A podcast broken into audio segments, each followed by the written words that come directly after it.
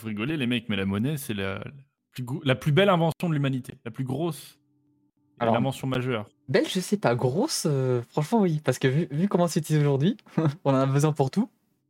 Bah, c'est pour ça que c'est l'invention majeure de l'humanité, qui est peut-être plus intéressante que la découverte du feu et la roue. Aujourd'hui, comment, comment pour se passer de la monnaie? C'est compliqué hein, aujourd'hui. Imagine une, journée qui sans monnaie.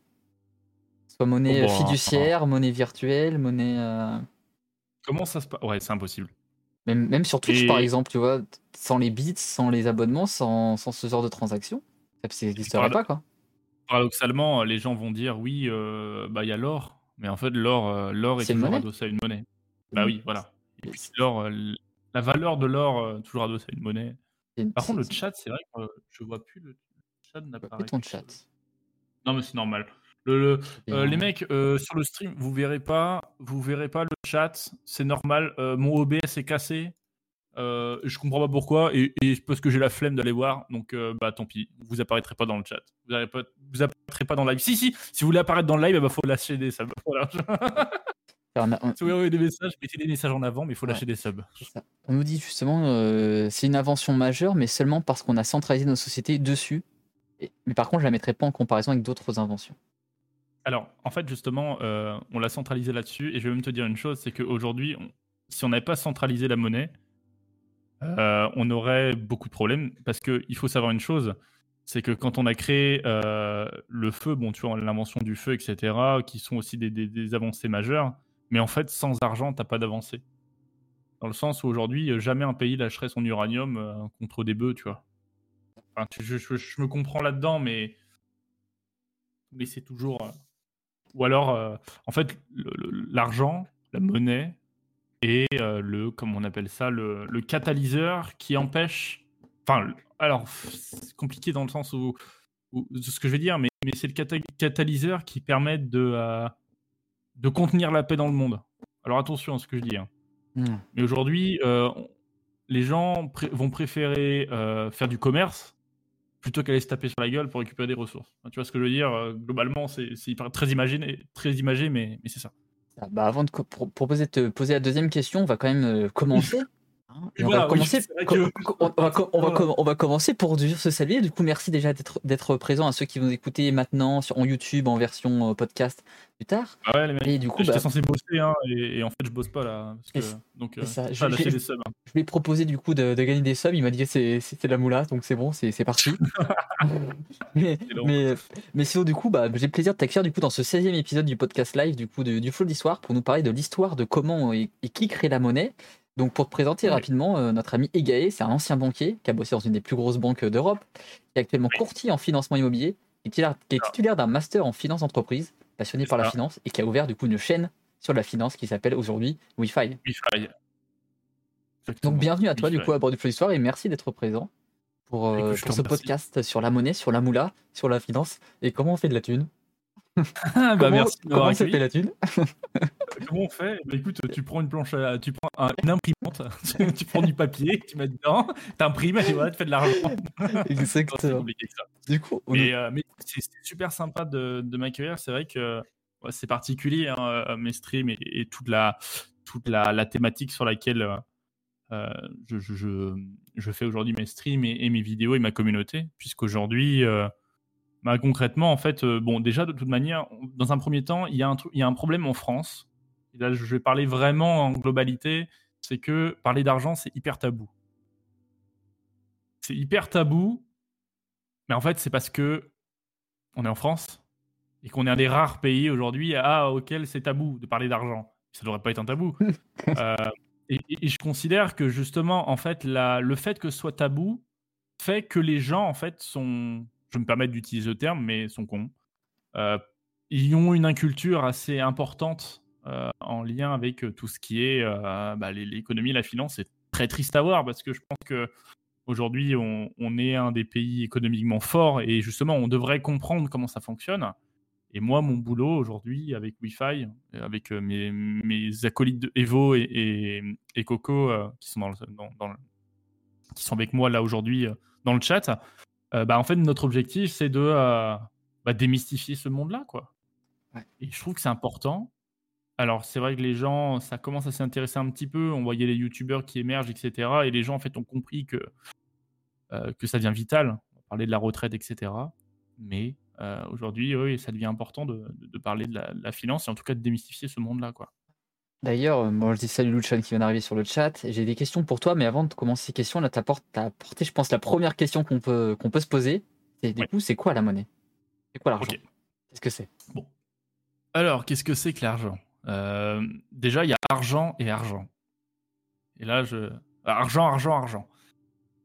En fait, euh, l'argent, la monnaie, le flouze, le blé, la thune, tout ce que tu, tout ce que tu peux, euh, tous les tous les adjectifs, hein, euh, bah en fait, c'est un substitut au troc. Alors, je m'explique. La monnaie est apparue, enfin les prémices de la monnaie en fait, c'est apparu, comment dire.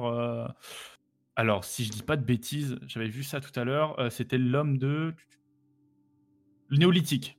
Révolution néolithique. Alors, néolithique, c'était quoi euh, Je sais pas, est-ce que tu, tu sais c'était qui euh, les néolithiques? Alors là, j'ai, je vais pas dire de bêtises, j'ai, une, une, mais alors c'est tellement vieux ces souvenirs-là, c'est pas ma période historique euh, que je maîtrise le mieux. Ok, bon, on est moins 10 000 ans avant Jésus-Christ. Ouais. donc c'est pour ça qu'aujourd'hui, on arrive dans un système aujourd'hui qui existe depuis. Oh, oh là là, oh mes anciens. Oh, voilà. Et en fait, euh, bon, j'étais pas. Oh, si, si, moi, j'étais né Machiavel, euh, moins 10 000 euros aussi. Tu sais, j'ai connu hein, mm. mon copain, euh, les copains vikings. En bref. Et donc, en tout cas, ça a été créé parce que, en fait, il y a eu une problématique bon, qui se posait déjà à l'époque, etc. Deux choses. C'est que aujourd'hui, enfin, à l'époque, en fait, quand tu échangeais de la valeur contre la valeur, ils échangeaient au début du commerce, c'était pour des besoins vitaux. Par exemple, un village qui avait un point d'eau, pas moi, euh, dans n'importe un endroit, on va peut-être parler d'un endroit aride, par exemple en Afrique, un village qui avait un point d'eau, et un village qui était à côté n'avait pas de point d'eau, euh, le village qui avait un point d'eau avait une force, qui était du coup d'avoir de l'eau. Mais de l'autre côté, le village qui n'avait pas de point d'eau, lui, sa force, c'était peut-être d'avoir, euh, je sais pas moi, de la culture, du blé, etc. Au début, les mecs, ils se foutaient sur la tronche, ça va de soi. que voilà, hein, c'était euh, c'était comme ça à l'époque. Et est arrivé un truc où il se dit, ben, au lieu de se foutre sur la tronche et, qu'on est. Parce qu'on n'arrive pas concrètement à que ça aille entre nous, on va peut-être euh, être intelligent deux minutes et on va essayer de se développer ensemble. Et en fait, c'est ça, la consommation de subsistance, exactement. Et en fait, là-dedans était arrivé une chose où euh, bah, le mec il va dire bah moi j'ai du blé à te donner, je, te donne du blé, par contre moi je veux de l'eau. Et, là est arrivé, du coup, les premières bases du troc, où le mec était avec son seau d'eau, etc. Il donnait de l'eau, et l'autre il venait, il arrivait avec, avec son blé. Ça, ça a été les premiers, en tout cas les prémices du troc. Ça a été fait, euh, comment dire, à l'époque. Euh, euh, pour te dire, on parlait du néolithique, mais tu sais comment ça avait, ça avait commencé avec des, des, des, armes, etc. Enfin voilà. Et en fait, arrivé à un moment donné, il y a des mecs plus intelligents que tout le monde qui ont dit, mais attends, aujourd'hui, de l'eau a plus de valeur que le blé. Donc aujourd'hui, euh, peut-être pour, euh, pour tant et tant de blé, moi je suis prêt à prendre tant et tant d'eau, etc. Enfin, ça se faisait comme ça. On est arrivé à une situation où c'était compliqué. Parce que si euh, tu as 500 kilos d'eau, bah, il faut les transporter.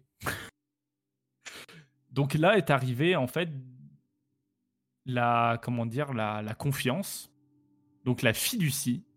C'est pour ça qu'on appelle la monnaie fiduciaire sur lequel on s'est dit, bah, ok, euh, transporter 500, 500 euh, kilos d'eau, euh, enfin, ou 500, etc., enfin, je, me comprends, c'est trop compliqué. On peut pas venir avec, avec les, seaux d'eau, etc. Donc, moi, ce que je vais faire, c'est que je vais, je vais donner une équivalence à 500 kilos d'eau à un autre objet.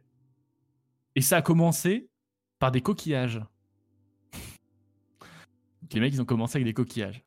Donc, ils, faisaient des échanges avec des coquillages. Après, ils ont commencé à faire, faire avec du cuivre.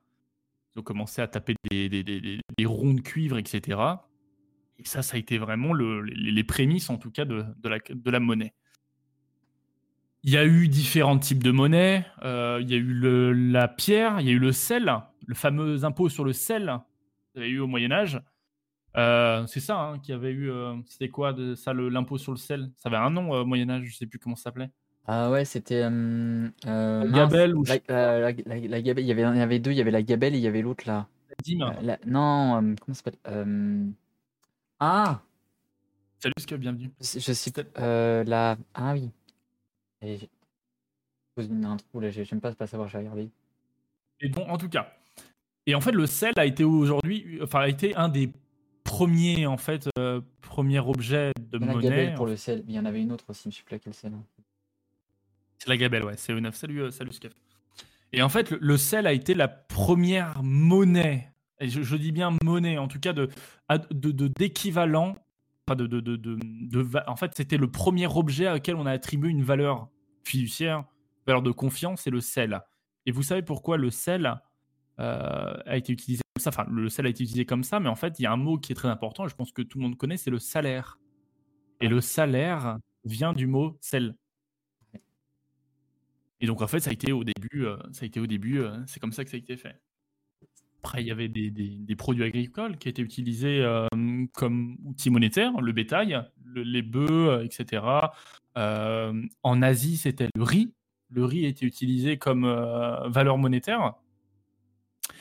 Et en fait, chacun de ces pays-là, en fait, ils utilisaient des valeurs monétaires comme ça, comme le riz, etc., parce que c'était leur moyen de production, etc. Et en fait, c'était vraiment euh, le troc, en fait. C'était vraiment euh, euh, les Chinois qui avaient des rizicultures proposaient comme monnaie du riz. en Europe, bon, ça a été, je, ne sais pas ce qu'il y avait, je sais pas, bah, c'était le sel.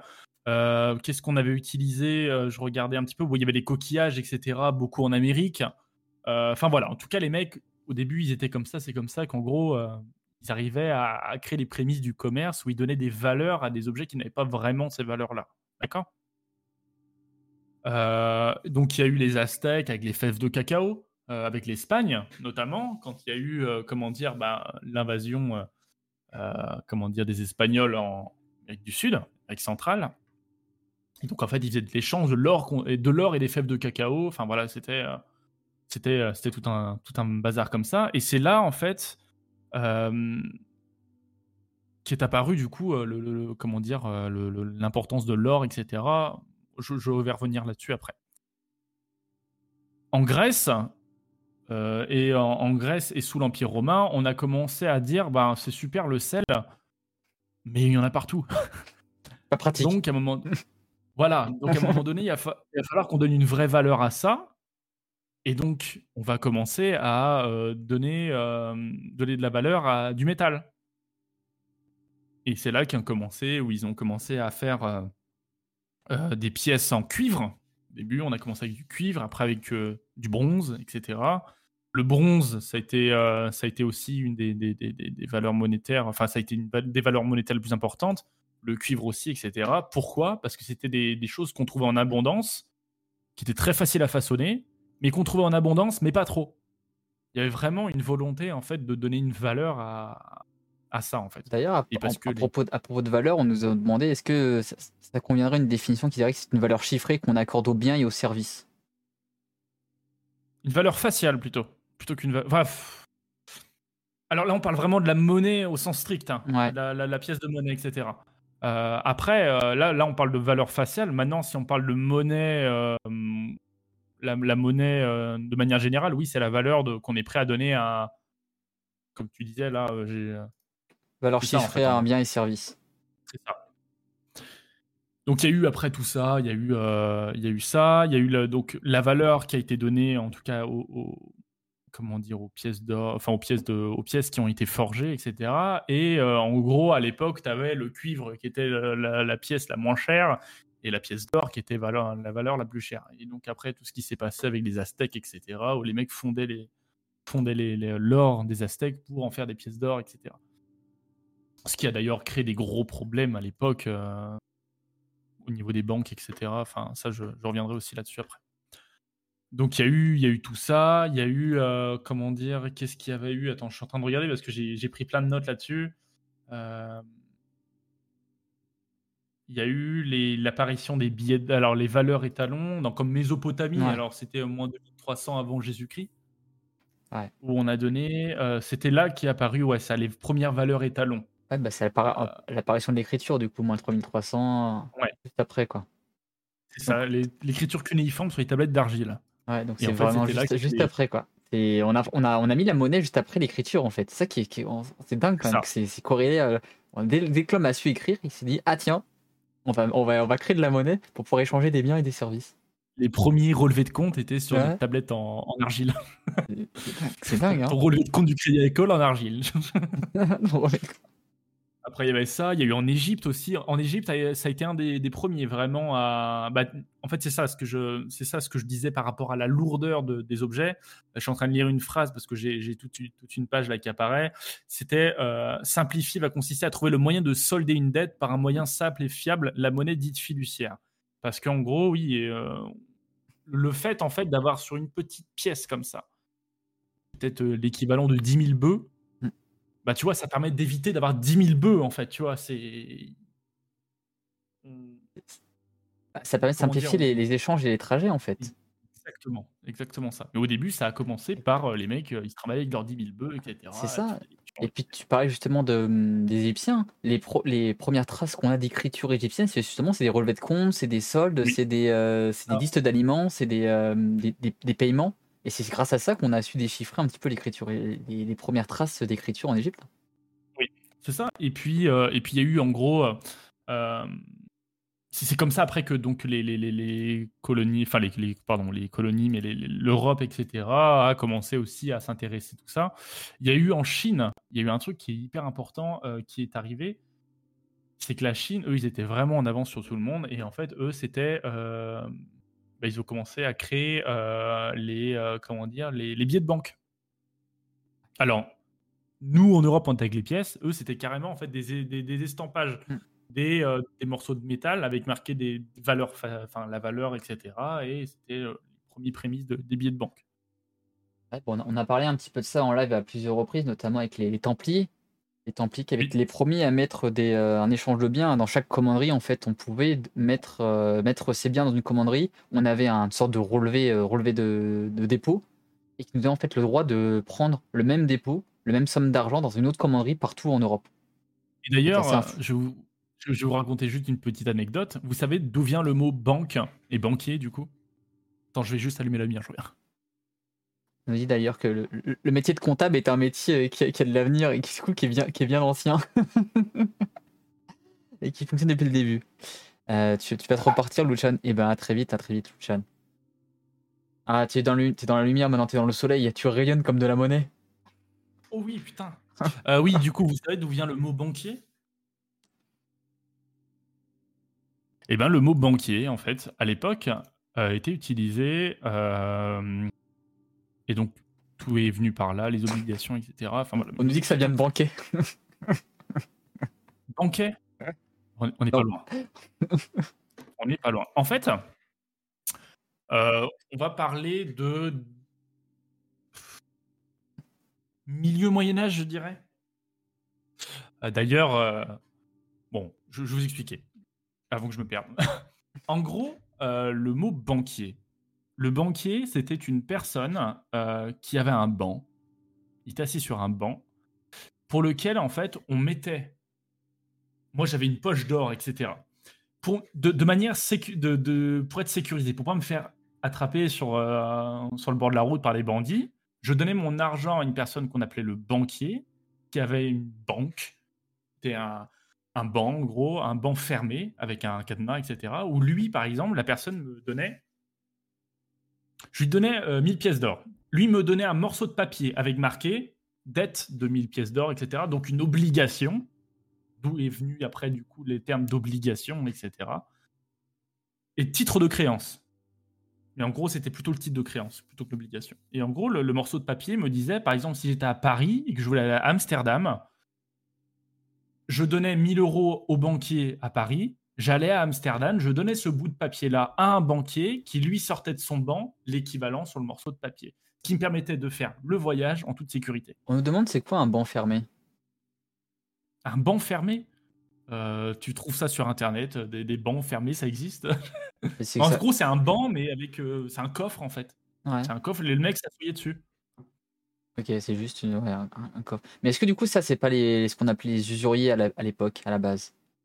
Alors, les usuriers, euh, c'est encore autre chose. C'est la même chose, mais les usuriers, eux, mettaient un taux d'intérêt. Ouais, avec un taux d'intérêt, exactement. Ils n'avaient pas de taux euh, d'intérêt, les premiers banquiers? De quoi? Ils n'avaient pas de taux d'intérêt, les banquiers? Non, c'est vraiment le, le, le, système de sécurité qui s'est mis en place. Et, euh, et donc, d'ailleurs, quand les banquiers se faisaient attraper sur la route par les bandits, on appelait la banqueroute. Ouais. C'est de là d'où vient le mot banqueroute. Excellent. Excellent. Hein? Excellent. Encore, c'est drôle, il y a plein, de, il y a plein de, de, mots qui viennent de ça. Moi, je sais que par exemple, j'ai appris dans la même thématique, le mot boycott il est né de mmh. Monsieur Boycott. Alors que les gens avaient, ah les gens, c'est en Angleterre, il y avait eu en fait, euh, il avait mis des taux, des taux trop importants de remboursement, les gens avaient arrêté d'acheter ses produits, et du coup ils avaient fait un boycott de ses produits, et du coup le mot était rentré dans, dans le dictionnaire du coup. Ok, excellent, je savais pas. Le fait de boycotter quelque chose, parce que c'est Monsieur Boycott, on avait boycotté ses produits de Monsieur Boycott.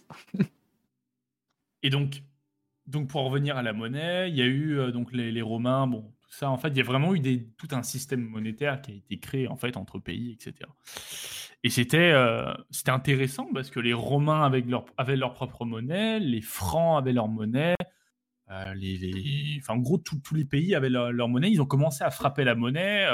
il y a eu la création de l'imprimerie qui après a permis à créer donc, tout ce qui est monnaie, papier, etc. Mais en fait, au début, ça a été compliqué. Euh, ça a été vraiment compliqué de mettre ça en place parce que les gens, en fait, ne comprenaient pas euh, bah, pourquoi, en fait, euh, pourquoi, en gros, sur un petit morceau de, métal, il y avait une valeur, etc. Et c'était très difficilement accepté par les, par les gens.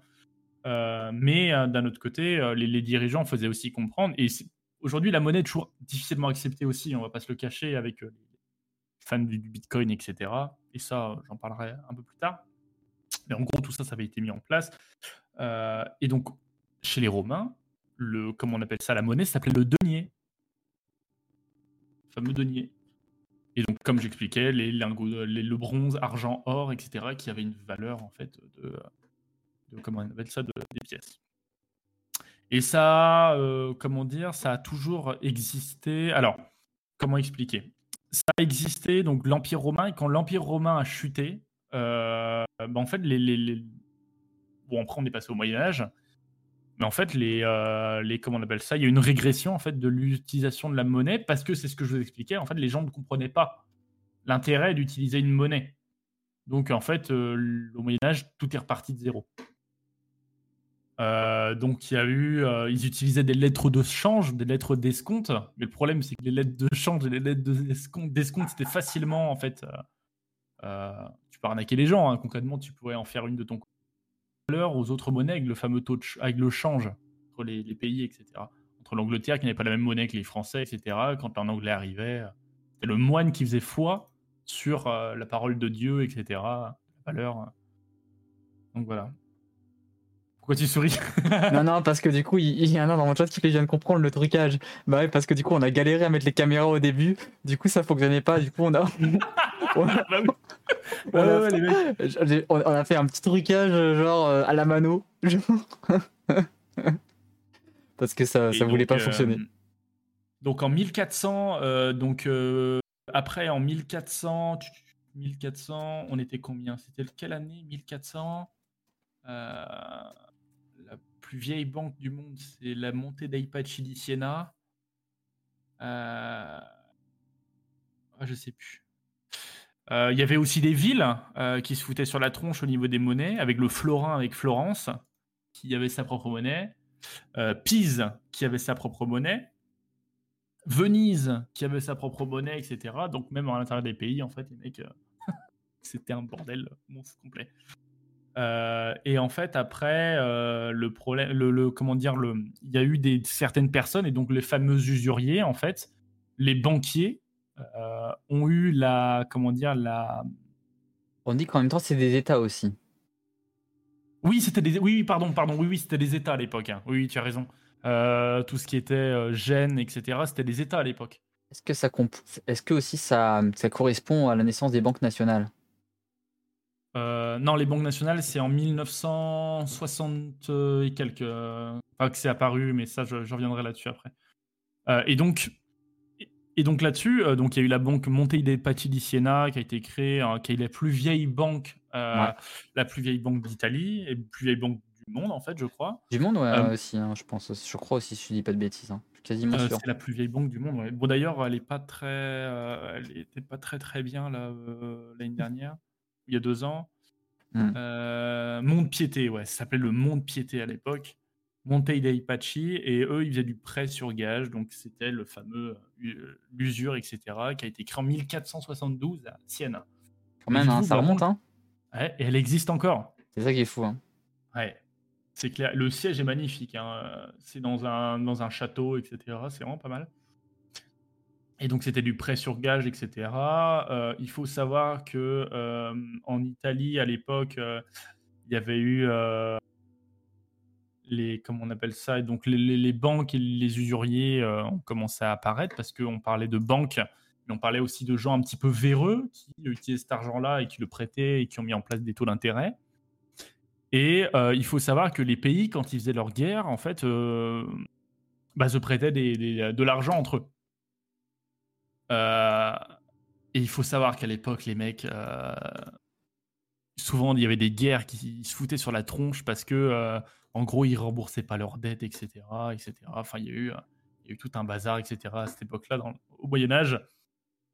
Puis globalement, en gros, euh, ça a été euh, beaucoup de guerres euh, qui ont été faites au Moyen Âge ont été en lien avec, des problèmes d'argent, des problèmes de non-remboursement entre pays, etc.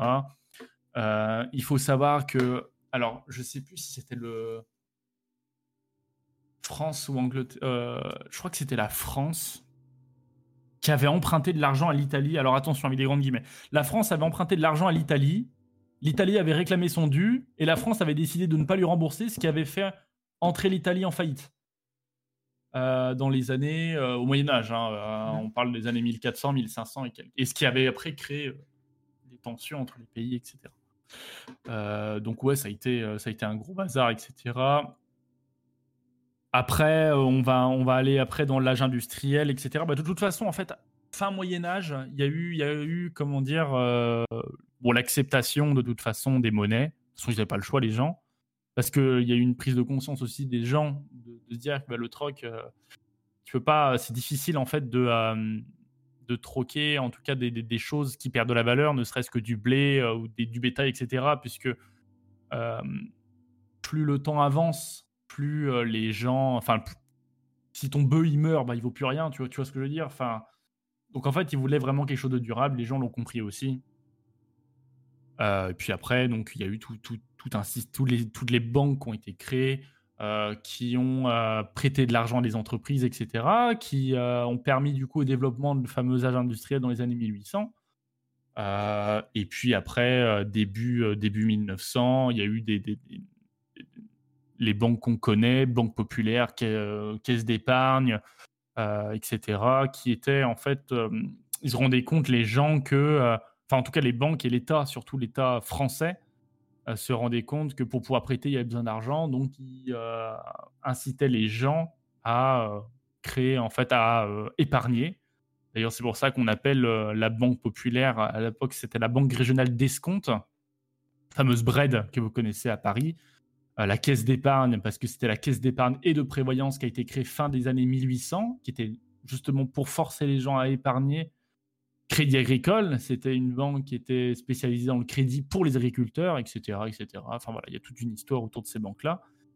Et en gros, euh, le, c'était pour forcer les gens à épargner, pour que l'épargne qui était mise en réserve était euh, prêtée aux gens, etc.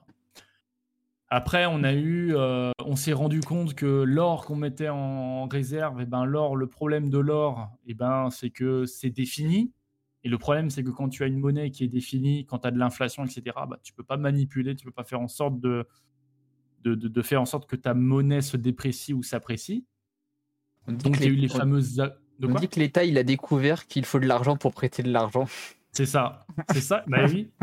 Et donc vous savez, aux États-Unis, il y a eu le fameux accord de Bretton Woods, où on a en fait décorrélé la valeur de l'argent, du dollar, à l'or. Et donc, en gros, on a, on a dissocié vraiment l'or du dollar. Ce qui a été la même chose, etc., dans les autres pays, etc. Ce qui nous a permis après de de créer de la monnaie sur la base de rien du tout, en fait.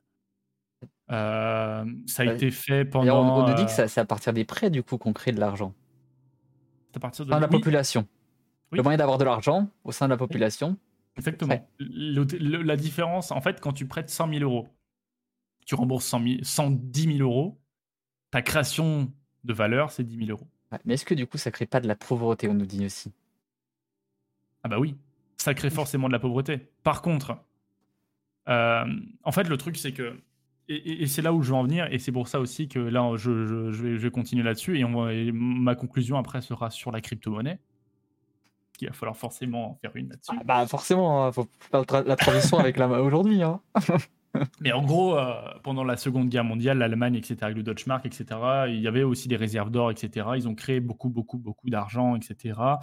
Il y a eu des prises de conscience où il a fallu décorréler justement euh, l'or et les monnaies qui étaient adossées à ça, le franc, etc. à l'époque, parce que toujours pareil. Euh, aujourd'hui, moins t'as, en gros, la rareté des choses fait que le prix s'apprécie.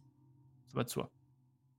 Et, l'or, en fait, le problème de l'or, c'est que ça devient de plus en plus rare. Il faut mettre de plus en plus de moyens. Et donc aujourd'hui, si on conservait la, valeur, en fait, euh, on, aurait, euh, on aurait une explosion des prix, une inflation énorme. Ce qui fait que du coup, cette volonté-là était de, de, dissocier les deux. Pourquoi? Parce que, en gros, quand il y a eu les, guerres, etc., qui ont été créées, euh, Seconde Guerre mondiale, Première Guerre mondiale, euh, guerre euh, en Afghanistan, enfin bref, je ne vais pas faire, un, pas faire un dessin là-dessus.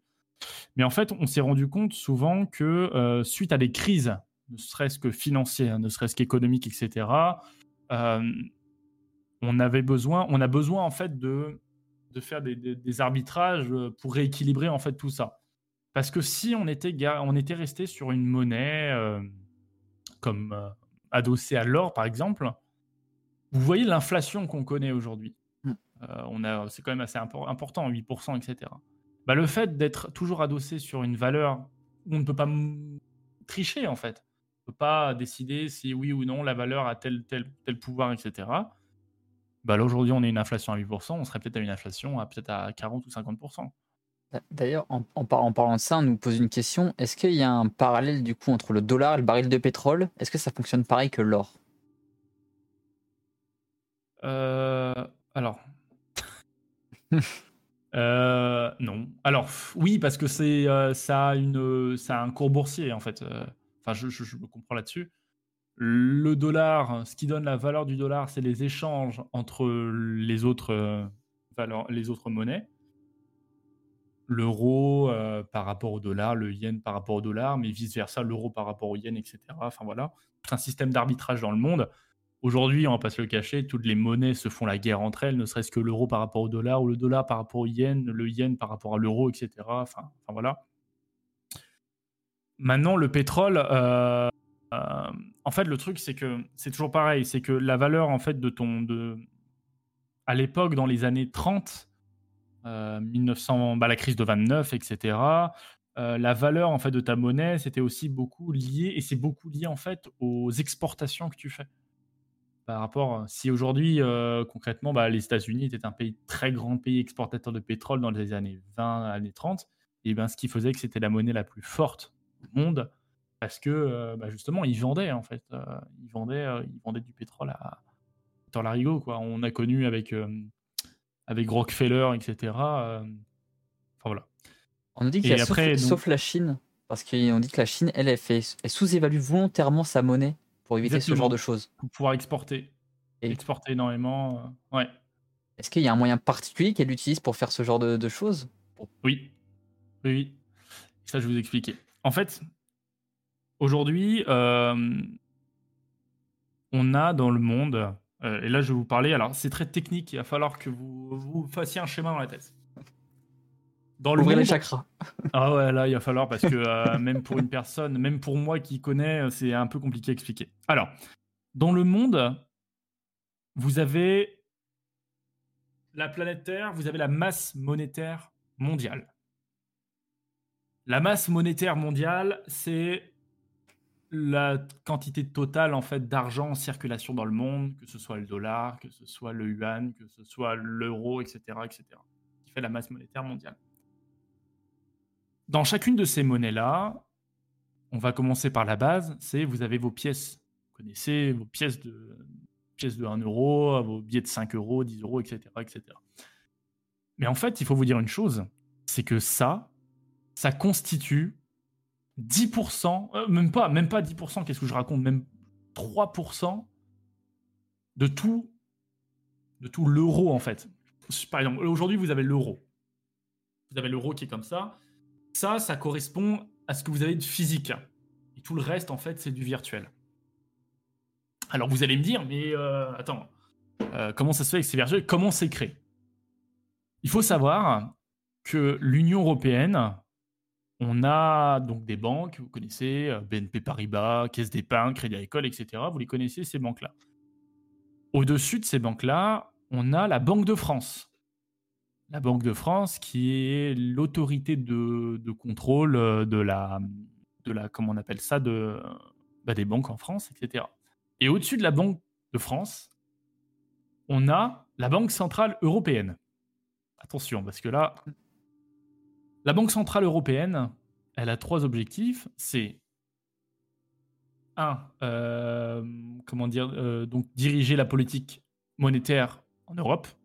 Donc c'est elle qui décide en gros de euh, comment on va, de, concrètement de la valeur qu'on va donner à l'euro par rapport aux autres, aux autres monnaies. Son objectif, c'est de maintenir la stabilité économique de 2% de croissance en Europe mais aussi de lutter contre l'inflation. Et là, vous comprenez ce que je disais avant, l'inflation, etc. Comment elle fait pour créer de la monnaie? Eh bien, c'est la planche à billets. C'est en fait, elle, crée de la monnaie en fait euh, à partir de rien en fait. Parce qu'aujourd'hui, je, vous, donne un exemple tout bête. Ah, tu vois, il y a Iserian qui me dit argent, banque centrale, stocké à la BCE, plus pièces, plus papier, donc pièce plus papier, on est à 3% de la masse monétaire en Europe. Mm. Et 90, 97% de l'euro restant, c'est du numérique. D'ailleurs, ils sont en train de développer des, politiques pour passer au tout numérique. Oui. En ce moment, l'Union européenne, ils sont en train de valider ça. Oui. Et, ça, en fait, euh, ça, on, y arrivera euh, parce que euh, parce qu'on a, on a plein de on a plein de, d'intérêt à le faire. Euh, il faut savoir aujourd'hui que euh, votre billet de 5 euros que vous avez ou votre billet de 10 euros, euh, il ne vaut pas vraiment 10 euros. Hein. C'est un morceau de papier avec lequel on a un filigrane dedans. Enfin voilà. C'est parce que c'est de la monnaie, c'est de la monnaie fiduciaire. La fiduciaire, hein, c'est de la confiance, comme on a dit, de la fiduciaire. Hein. C'est ça. Mais le problème, c'est que ça coûte beaucoup d'argent à faire. Et puis concrètement, parce qu'aujourd'hui, les gens utilisent de moins en moins ces monnaies-là. Euh, il faut savoir que pour les banques commerciales, BNP, etc., ça coûte une blinde énorme à stocker cet argent-là. Pour la Banque de France, avoir les réserves d'argent. Bon, vous avez vu dans comment s'appelle dans la fameuse dans la fameuse série, euh, comment elle s'appelle euh, Ah putain, j'ai oublié son nom. ah, en Espagne, avec la Banque d'Espagne, les, braqueurs. Ah oui, Casa de Papel. Casa de Papel, bah c'est vrai. En fait, c'est comme ça que ça marche dans une banque là-dedans. Donc imaginez en fait le prix, etc., que ça coûte. Et ça, les, banques d'Espagne, ben, en fait, vous avez ça dans tous les pays. Vous avez la Banque d'Angleterre, vous avez la Banque d'Espagne, vous avez la Banque de France, vous avez la Banque d'Italie, etc. La sécurité, etc. Donc non, il y a toute une volonté de supprimer tout ça. On nous dit, il y a un mec qui fait un clic droit à imprimer. c'est à peu près ça, ouais. Mais il y a toujours, en fait, attention, parce qu'on imprime de la monnaie, mais c'est toujours en... En fait, c'est un jeu d'équilibre c'est un jeu d'équilibre et c'est hyper important de le comprendre. C'est qu'on n'imprime pas de la monnaie. Si vous imprimez trop de monnaie, si vous balancez, bah là, en fait, aujourd'hui, ce qui s'est passé, il faut savoir que pendant la crise Covid, on... alors là, je vais vous parler depuis la crise euh, de 2008, la crise des subprimes. En 2008, on a eu la fameuse crise des subprimes. Euh, où il y a eu des banques, la fameuse banque Lehman Brothers qui s'est euh, qui s'est écroulée. Euh, et on a eu un vrai problème, c'est parce qu'on s'est rendu compte que les banques n'avaient pas suffisamment d'argent pour faire face à, euh, aux problèmes de crédit. En gros, Lehman Brothers, ce qui s'est passé, c'est qu'il y avait des gens, on a prêté de l'argent à des gens euh, parce que les taux Alors, ouais, alors. En gros, on parlait d'usurier tout à l'heure. Il faut savoir que vous, votre banque commerciale, vous prête de l'argent, mais pour qu'elle ait de l'argent, elle se fait prêter par, les, par la banque centrale. Elle se fait prêter de l'argent. Et il faut savoir que vous, votre banque, elle va vous prêter un crédit conso à 2%, 2,5%, mais la banque centrale, elle va appliquer un taux d'intérêt, donc taux directeur, donc auquel elle va prêter de l'argent aux banques commerciales qui, elles, vont vous prêter de l'argent. Tout un système d'escalade. Le ruissellement, tout ça. Bref. et donc, et donc, en gros, en 2008, on a les banques centrales, la Banque fédérale américaine, la Fed, la Banque centrale européenne, euh, on en fait, on, euh, pour faire en sorte que la croissance, que les entreprises puissent euh, se développer, etc., on a prêté beaucoup. On a prêté beaucoup d'argent, beaucoup d'argent, beaucoup d'argent. Et en fait, on s'est rendu compte, en tout cas aux États-Unis en 2008, que on prêtait, on prêtait tellement facilement, on a prêté, on a commencé à prêter de l'argent à des gens qui étaient un peu ric qui avaient vraiment le couteau sous la gorge. Il faut savoir que en France, nous, vous avez un système qui est, on a un système qui est très simple, c'est que on emprunte à taux fixe. Quand vous empruntez à 2%, c'est 2% sur la durée totale de votre prêt. Aux États-Unis, eux, les mortgages, les prêts, euh, les prêts hypothécaires aux États-Unis, le taux, il est en fonction de le taux auquel vous prête votre banque, il est en fonction du taux de la banque centrale auquel elle prête à la banque commerciale. Vous avez vu, c'est un peu compliqué à comprendre. Mais en gros, ce qui veut dire que euh, les banques ont tellement prêté d'argent en 2008 que la Banque fédérale américaine a dit Oh, attention, attention, on prête tellement d'argent qu'il va falloir euh, qu'on arrête de prêter autant d'argent, il va falloir qu'on diminue la fameuse masse monétaire. Donc, qu'est-ce qu'on va faire pour détruire de l'argent? On augmente les taux. Vladadam, les gens qui avaient le couteau sous la gorge bah, n'arrivaient plus à rembourser en fait, puisque le taux en fait a fait en sorte qu'ils ne puissent plus rembourser. J'ai deux questions pour toi. Il y en a une, c'est parler de l'exemple du Zimbabwe. Je sais pas si tu, as l'exemple du Zimbabwe en tête ou pas. Je connais pas. Ah oui, euh, ah oui avec le, fameux billet à 450 millions euh, de je sais pas quoi, oui. Euh, oui, bah oui. Et, mais par contre, je connais pas le Zimbabwe, donc je pourrais pas trop en parler. Mais effectivement, le Zimbabwe est un exemple d'inflation, de, création monétaire affreuse. Quoi. Il y en avait une autre, c'est sur, les taux d'intérêt, parce que les taux d'intérêt permettent, ils avaient diminué en fait le, la réserve qu'il avait besoin en fonction de l'intérêt que tu avais. Donc plus tu empruntais, plus la banque pouvait créer de l'argent. Il y avait cet exemple-là qui, qui fonctionnait aussi pour toi. Plus tu empruntais, plus tu, la banque pouvait créer. En fait, la banque, elle avait besoin, si tu empruntais 10 000 euros, elle avait besoin d'avoir que 1000 euros tu vois, dans ses réserves. Oui, oui, oui, tout à fait. Et elle est passée de, de, 3, de, 3, à 4 à seulement 1. Voilà. Et ça, ça a été mis en place suite à la crise des subprimes en 2008. Alors, il faut savoir, du coup, bon, ce que j'expliquais, la crise des subprimes est arrivée, les gens n'arrivaient plus à rembourser, etc.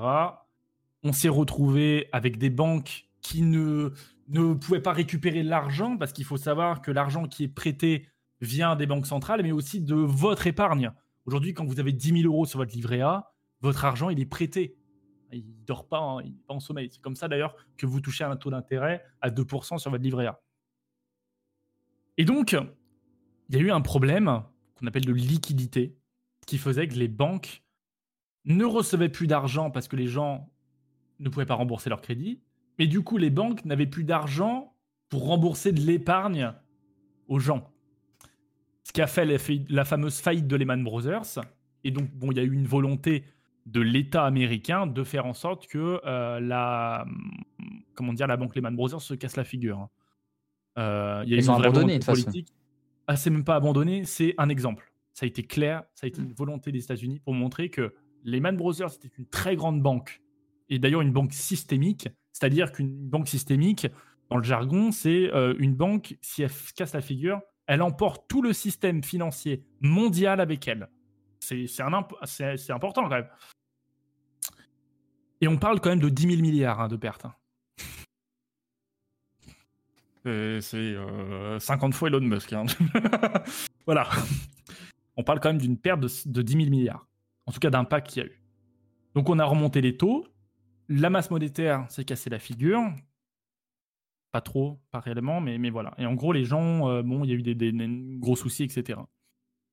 Qu'est-ce qui s'est passé? On est en 2008. Euh, est arrivé une chose, c'est que euh, il y a eu donc ce problème-là de, ne pas pouvoir faire face à ses engagements et à ses crédits. Est arrivé une crise moins connue en 2012 qui s'appelle la crise des dettes souveraines. Vous vous souvenez de la Grèce? La Grèce qui ne pouvait plus faire face à ses engagements, parce qu'il faut savoir aussi que les États se prêtent de l'argent entre eux.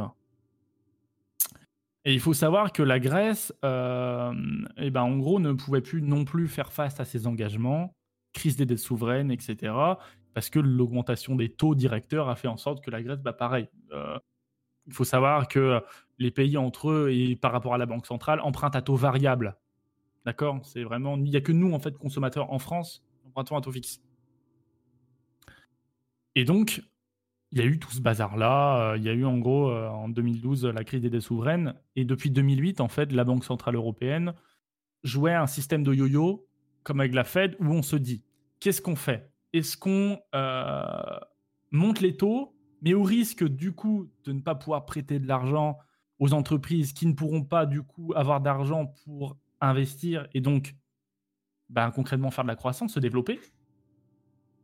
Ou euh, eh ben, euh, on va continuer à abonder de liquidités euh, les, les, comment on appelle ça, les, bah, les entreprises. En tout cas, on va permettre de prêter plus facilement. Mais il faut faire attention à ce qu'on n'ait pas de l'inflation. Il ne faut pas faire en sorte que la valeur perde de l'argent. Et là, la question qui est intéressante à se poser, c'est bah, concrètement, en fait, les banques, quand tu crées de la valeur, quand tu crées de la monnaie, eh ben, c'est mécanique si aujourd'hui il y a plein de, voitures, des Renault Clio sur le marché et qu'elles coûtent pas cher, la Renault Clio, c'est qu'il y en a plein.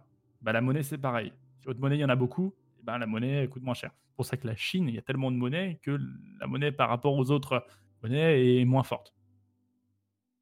Et donc, la décision de la Banque Centrale Européenne, ça a été de, euh, de, baisser les taux graduellement, tout doucement, tout doucement, pour permettre aux banques comme, la enfin, comme les pays comme la Grèce de pouvoir faire face à, sa, à ses dettes, donc baisser les taux variables, mais pouvoir faire en sorte aussi de prêter doucement aux banques, etc., aux entreprises, etc., etc. Et c'est vrai, aujourd'hui, moi, j'ai, quand je travaillais en banque, justement, en 2016, moi, j'ai fait des crédits immobiliers à 0,80%. Euh, mes parents, ils ont emprunté à 7%. Hein. c'est pas pareil, hein on est pas sur le même taux. Non, non. Non.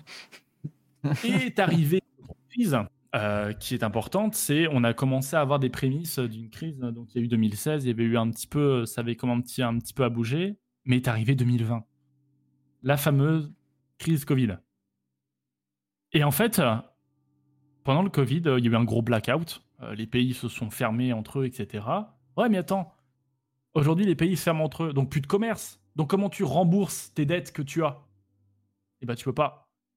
Et donc la Banque Centrale Européenne, la Banque Fédérale Américaine, etc., ont mis en place la création monétaire à donf. Ils ont créé, créé, créé de la monnaie pour soutenir l'économie. Ce qui fait que, euh, eh ben, globalement, euh, on a eu la masse monétaire. Il faut savoir qu'entre 2008 et 2020, entre, 2000, euh, entre, non, entre 2008 et 2019, donc on a eu, on a eu un certain montant de création monétaire. Et entre 2020 et 2021, il y a eu autant en un an de création monétaire qu'il y a eu en dix ans. Mais là, le problème, qu'est-ce que ça veut dire? Ça veut dire que si, comme je vous disais, tu crées de l'argent, la valeur de ton argent se déprécie. Qui crée de l'inflation. Qui fait que les prix augmentent, etc. En 2020, on a voulu soutenir les entreprises. Super. On a soutenu les entreprises. Deux ans après, on se retrouve avec de l'inflation importante. Et, c'est ça en fait. Et vous comprenez bien là le, fait que, en gros, les banques centrales, le fait de créer de l'argent, il y a tout un système de balancier où on doit soutenir et la croissance, on doit soutenir l'économie, on doit faire en sorte que les gens puissent emprunter et donc faire de la croissance, mais tout en étant aussi euh, pour pouvoir exporter, etc. Enfin, c'est tout un système et un peu fumeux. Le problème, et là, je vais en venir avec la crypto-monnaie et le Bitcoin. Et je vais en parler aussi par rapport à l'or, etc. Une inflation aujourd'hui, comment tu l'endigues? Comment tu, euh, tu supprimes l'inflation? Eh ben, tu augmentes tes taux. Tu fais un système de balancier. Tes taux baissent, la valeur de ta monnaie, elle se déprécie. Elle est moins chère, donc tu as de l'inflation. Les taux augmentent, du coup, tu, détruis de la valeur monétaire et donc ton inflation diminue.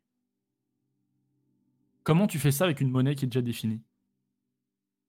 Si tu as aujourd'hui le Bitcoin, veulent, les gens veulent adopter le Bitcoin. Tu as 18 millions de Bitcoin. Tu peux pas en avoir un, de plus, enfin dans ces eaux-là. Tu fais comment dans une, situation inflationniste? Et là, vous parlez tout à l'heure de ça crée de la pauvreté. Eh bien, une monnaie définie, avec un montant euh, prédéfini depuis le début, va créer encore plus de pauvreté, puisque les gens, en fait, vont chercher à accumuler plus de Bitcoin, de d'or, etc. Et donc, ce qui veut dire que le mec qui est en bas, qui a un Bitcoin, aura toujours moins que le mec qui a 5 Bitcoins.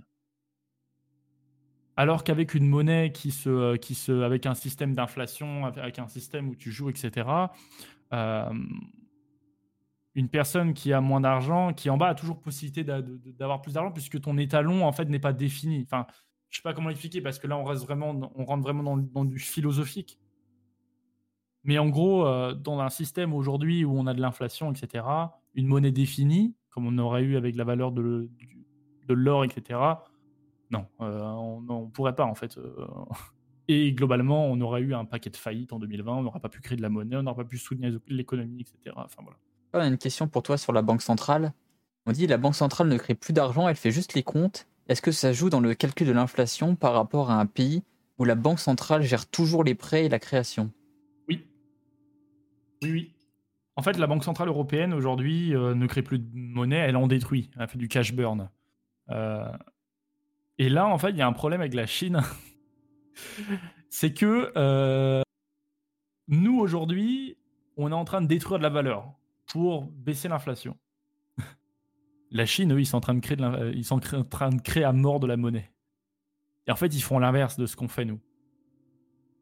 C'est une volonté politique. Et donc forcément, tu as, un risque de, là-dessus de, euh, de, te retrouver avec peut-être une Chine plus forte et une Europe plus faible.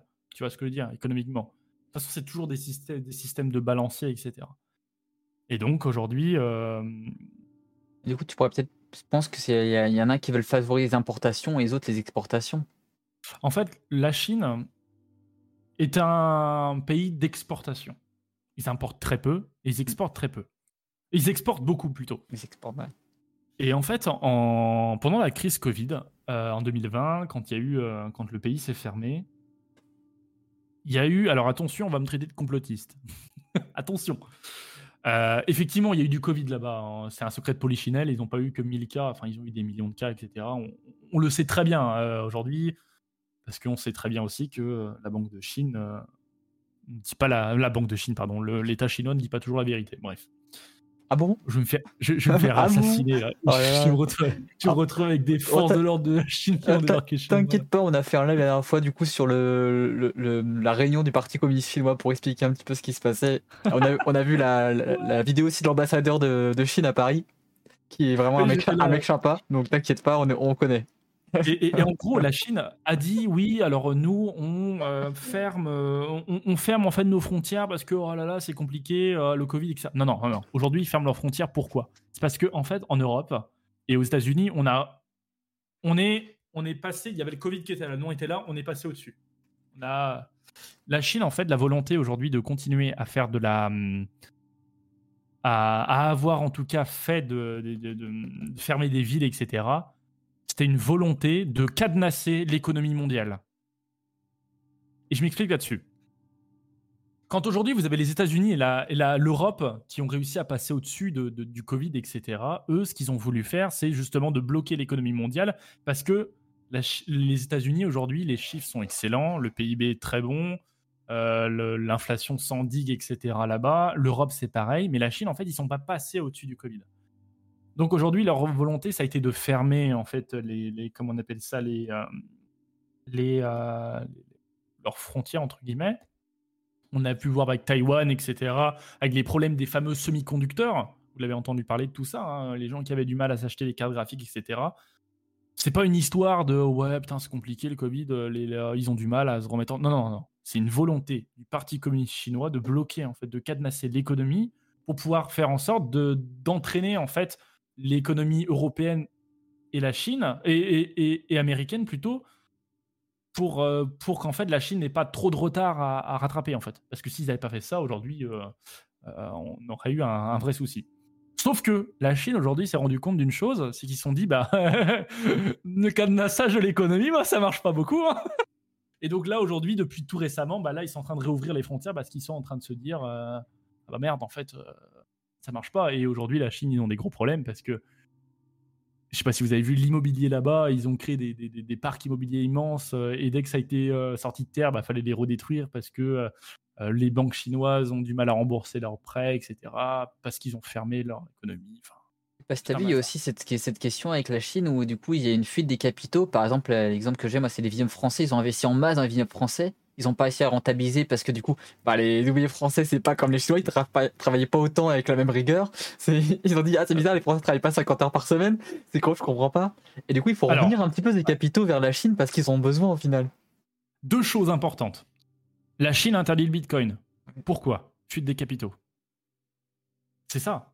Aujourd'hui, dans beaucoup de, choses en Europe, pour ceux qui suivent un petit peu le football, on a le club de l'Olympique lyonnais, où dedans, l'actionnariat, il y a peut-être 20%, euh, c'est les Chinois. Les Chinois cherchent à vendre. Parce que, en fait, le, Parti communiste chinois se rend compte qu'il y a énormément de fuites de capitaux, et ils essaient de rapporter les capitaux au pays, parce que, euh, concrètement, en fait, la Chine perd de l'argent avec ça. Euh, parce que le fait d'avoir une monnaie très faible permet en fait d'avoir une liquidité, une fluidité en fait de flux des capitaux très importante et et parce que la Chine en fait a besoin de se recentrer en fait parce que le Covid les a très impactés. Dirait pas comme ça, mais mais la Chine ça a été très compliqué pour eux. Hein. Le Covid les a, mis très mal. Et donc, et donc aujourd'hui, ils ont besoin de récupérer en fait leurs capitaux. Et pour, ils ont besoin de récupérer leurs capitaux. Pourquoi? C'est parce que euh, ils ont un problème de liquidité là-bas. C'est qu'aujourd'hui, ils ont, euh, comment on appelle ça? Euh, Ils veulent éviter de faire tourner la planche à billets, en fait. Ils veulent éviter qu'il y ait de l'inflation de manière importante de leur pays. Donc, on fait ramener des capitaux. Tout simplement. Très bien, très bien. Je sais pas s'il y a des questions qu'on a oubliées. On nous dit ils détruisent l'immeuble car, neuf car il coûte trop cher à rentabiliser. Exactement, tout à fait, parce qu'il n'y a plus d'argent. Ils ont des problèmes d'argent là-bas. Nous, on a créé beaucoup de monnaie, eux, ils en ont créé beaucoup. Euh, ils, ont, non, ils, ont, ils en ont créé moins que nous, mais le problème, c'est que nous, on a de l'inflation, ils veulent éviter de l'inflation, parce que le problème, c'est que la Chine, ils avaient un taux de croissance à deux chiffres avant, on tournait à 12%. L'année dernière, ils ont fait 4% on nous dit, euh, il y a une question justement, est-ce que comment ça se fait que ces immeubles, on les détruit parce qu'ils sont neufs? Est-ce que ça coûtait plus cher de construire les immeubles? Est-ce que c'est le temps de construction qui a joué? Est-ce que c'est l'inflation? Ou alors c'est la rentabilité avec la baisse des loyers? Voilà, peut-être un peu tout ça. Euh, en fait, euh, il y a eu, il y a eu des. Bah, en fait, le problème, c'est qu'il y a eu des problèmes de. Comment expliquer? En gros, il me semble si je dis pas de bêtises, alors attention avec des grandes guillemets, mais, en gros, bon, vous savez, toutes les banques, euh, toutes les banques en fait, se prêtent de l'argent entre elles, etc. Et euh, la Chine, euh, bah, avec l'augmentation de l'inflation et l'augmentation des taux dans, les autres pays, etc., qui sont forcément répercutés sur la Chine, la Chine ne pouvant pas faire face à ses dettes, ils ont, ils ont détruit en fait ce qu'ils ont construit. Il y a eu plein de trucs comme ça. Il y a eu ça. Il y a eu effectivement le, fait que ça coûte très cher à entretenir des, bâtiments. Alors, c'est ce que j'expliquais. De toute façon, c'est toujours ce que, j'expliquais. C'est que comme ils ont besoin de capitaux, et eh ben, aujourd'hui, euh, ils préfèrent détruire en fait pour pouvoir allouer les capitaux ailleurs plutôt que, euh, que, euh, dans le développement de, de comment on appelle ça, de, de, de, parcs immobiliers. Il y a eu aussi, comment on appelle ça, il y a aussi la volonté aussi du PCC d'éviter d'élever trop le niveau de vie des Chinois. Euh, c'est triste à dire, mais à un moment donné, euh, la Chine euh, a un problème. C'est que avant la Chine, dans les années 80, 90, début 2000, c'était une main-d'œuvre très bon marché. On dit c'est plus trop ça. la Chine est le deuxième pays mondial avec le plus de milliardaires, d'accord? Et, et, en fait, aujourd'hui, beaucoup d'entreprises sont en train de s'exporter en Inde. Apple, notamment, est en train de s'exporter en Inde. Euh, pas mal d'entreprises aussi. Donc en fait, euh, il y a aussi une volonté pour la Chine de, euh, maintenir un niveau de vie bas. En fait, Tiens, on a une question pertinente de quelque chose qu'on nous on a vu en live justement parce qu'on a, on a, on a écouté l'ambassadeur de, Chine à Paris, qui, a, été ancien maire de, de la ville de Yuan, qui est mondialement connu maintenant. qui, ah nous a dit quoi? Qui nous a dit que du coup, la Chine investissait dans l'économie étrangère, dans les ports, dans les aéroports, pour soutenir les pays C'est la version officielle du. Non, non, pour capter des capitaux, pour ramener des capitaux en Chine. Non, mais c'est ça. C'est à un moment donné, il faut arrêter de se mentir. Euh, c'est exactement, en fait. Je, vais vous expliquer une chose. En Corée du Nord, vous savez que là, je vais vous faire un parallèle entre la Chine et la Corée du Nord. La Corée du Nord, dictature, dictature communiste très connue, euh, fait travailler des, euh, de la main-d'œuvre nord-coréenne dans des pays comme l'Allemagne, euh, comme, je ne sais pas moi, qu'est-ce qu'on a comme la Hongrie, la Pologne, etc. Et il faut savoir que les, la diaspora nord-coréenne, leur salaire n'est pas versé aux Nord-Coréens, mais directement au pouvoir en place en Corée du Nord. D'accord? Pourquoi? Parce que c'est une volonté en fait de la Corée du Nord d'aller chercher des capitaux. En fait, c'est comme ça eux qu'ils investissent dans les autres pays. Bah, c'est pareil pour la Chine. Aujourd'hui, quand la Chine investit euh, dans un aéroport, l'aéroport de, Blagnac, là, qui est propriété euh, maintenant de, de, la Chine, bah, c'est clairement pour envoyer des capitaux en Chine. Bien sûr. Et sur quelle manière ils arrivent à renvoyer ces capitaux? Bah, Un virement. Ouais, non. mais c'est con, mais c'est ça. Ouais. C'est euh, puis il y a ça, et puis et puis non, non, c'est une, une, volonté de, de, en fait, de, de, c'est comme une censure en fait. Ils, ils ont besoin, en fait, euh, ce qui a toujours fonctionné avec la Chine, c'est comme ils étaient toujours auto-centrés l'exportation, ils n'avaient pas besoin de créer de l'argent.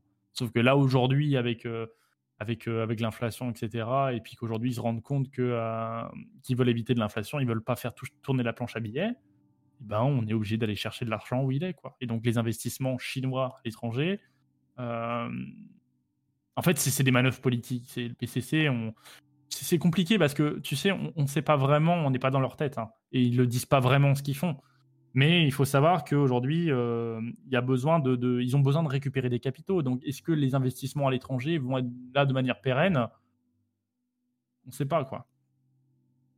Mais c'est des manœuvres politiques, c'est hyper intéressant de voir comment ça fonctionne là-bas. Et c'est sûr que c'est deux, il y a deux visions différentes, qui est euh, la vision libérale capitaliste et puis euh, bah, le communisme.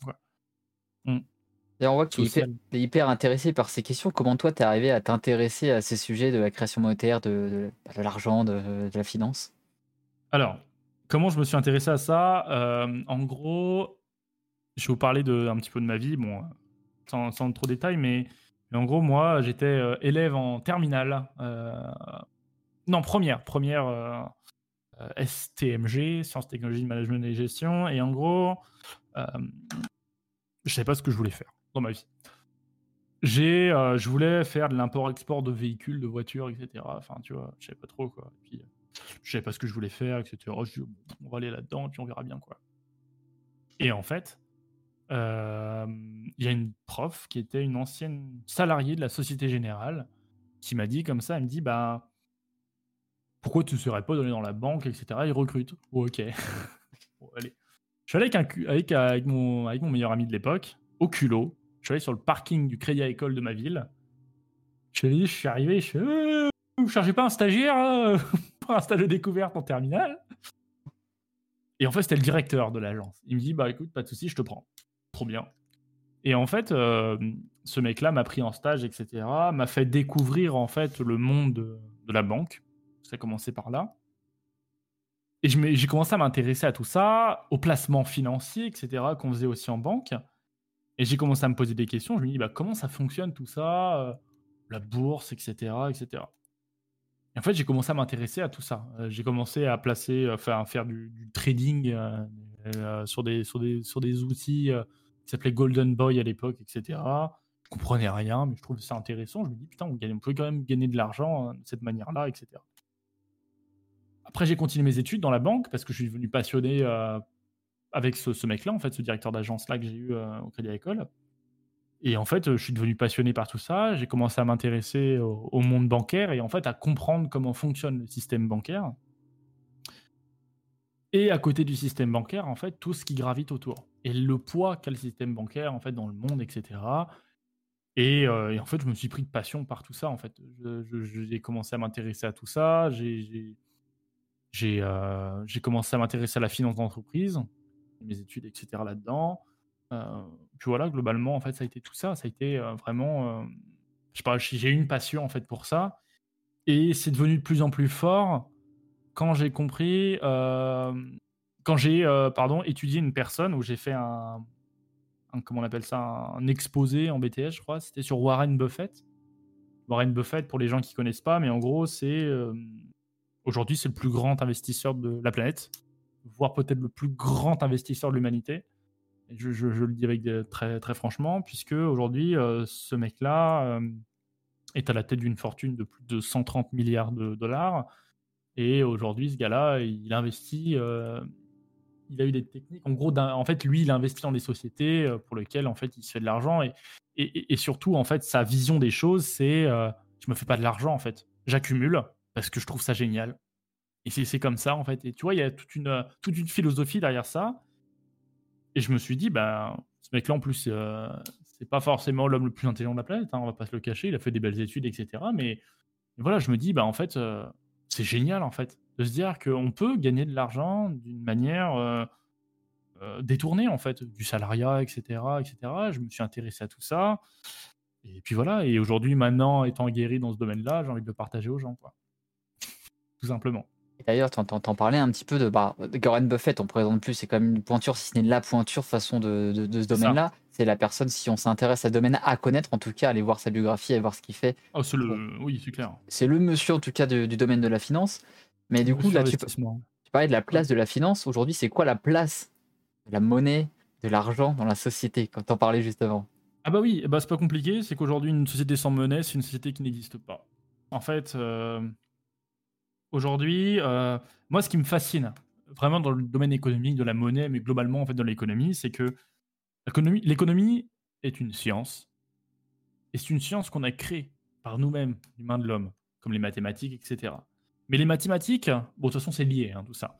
Mais en gros, euh, la médecine, c'est quelque chose qui existe, une science qu'on connaît, qui est naturelle, qui est normale, et sur lesquelles on, essaie de trouver des, solutions pour guérir les gens, etc.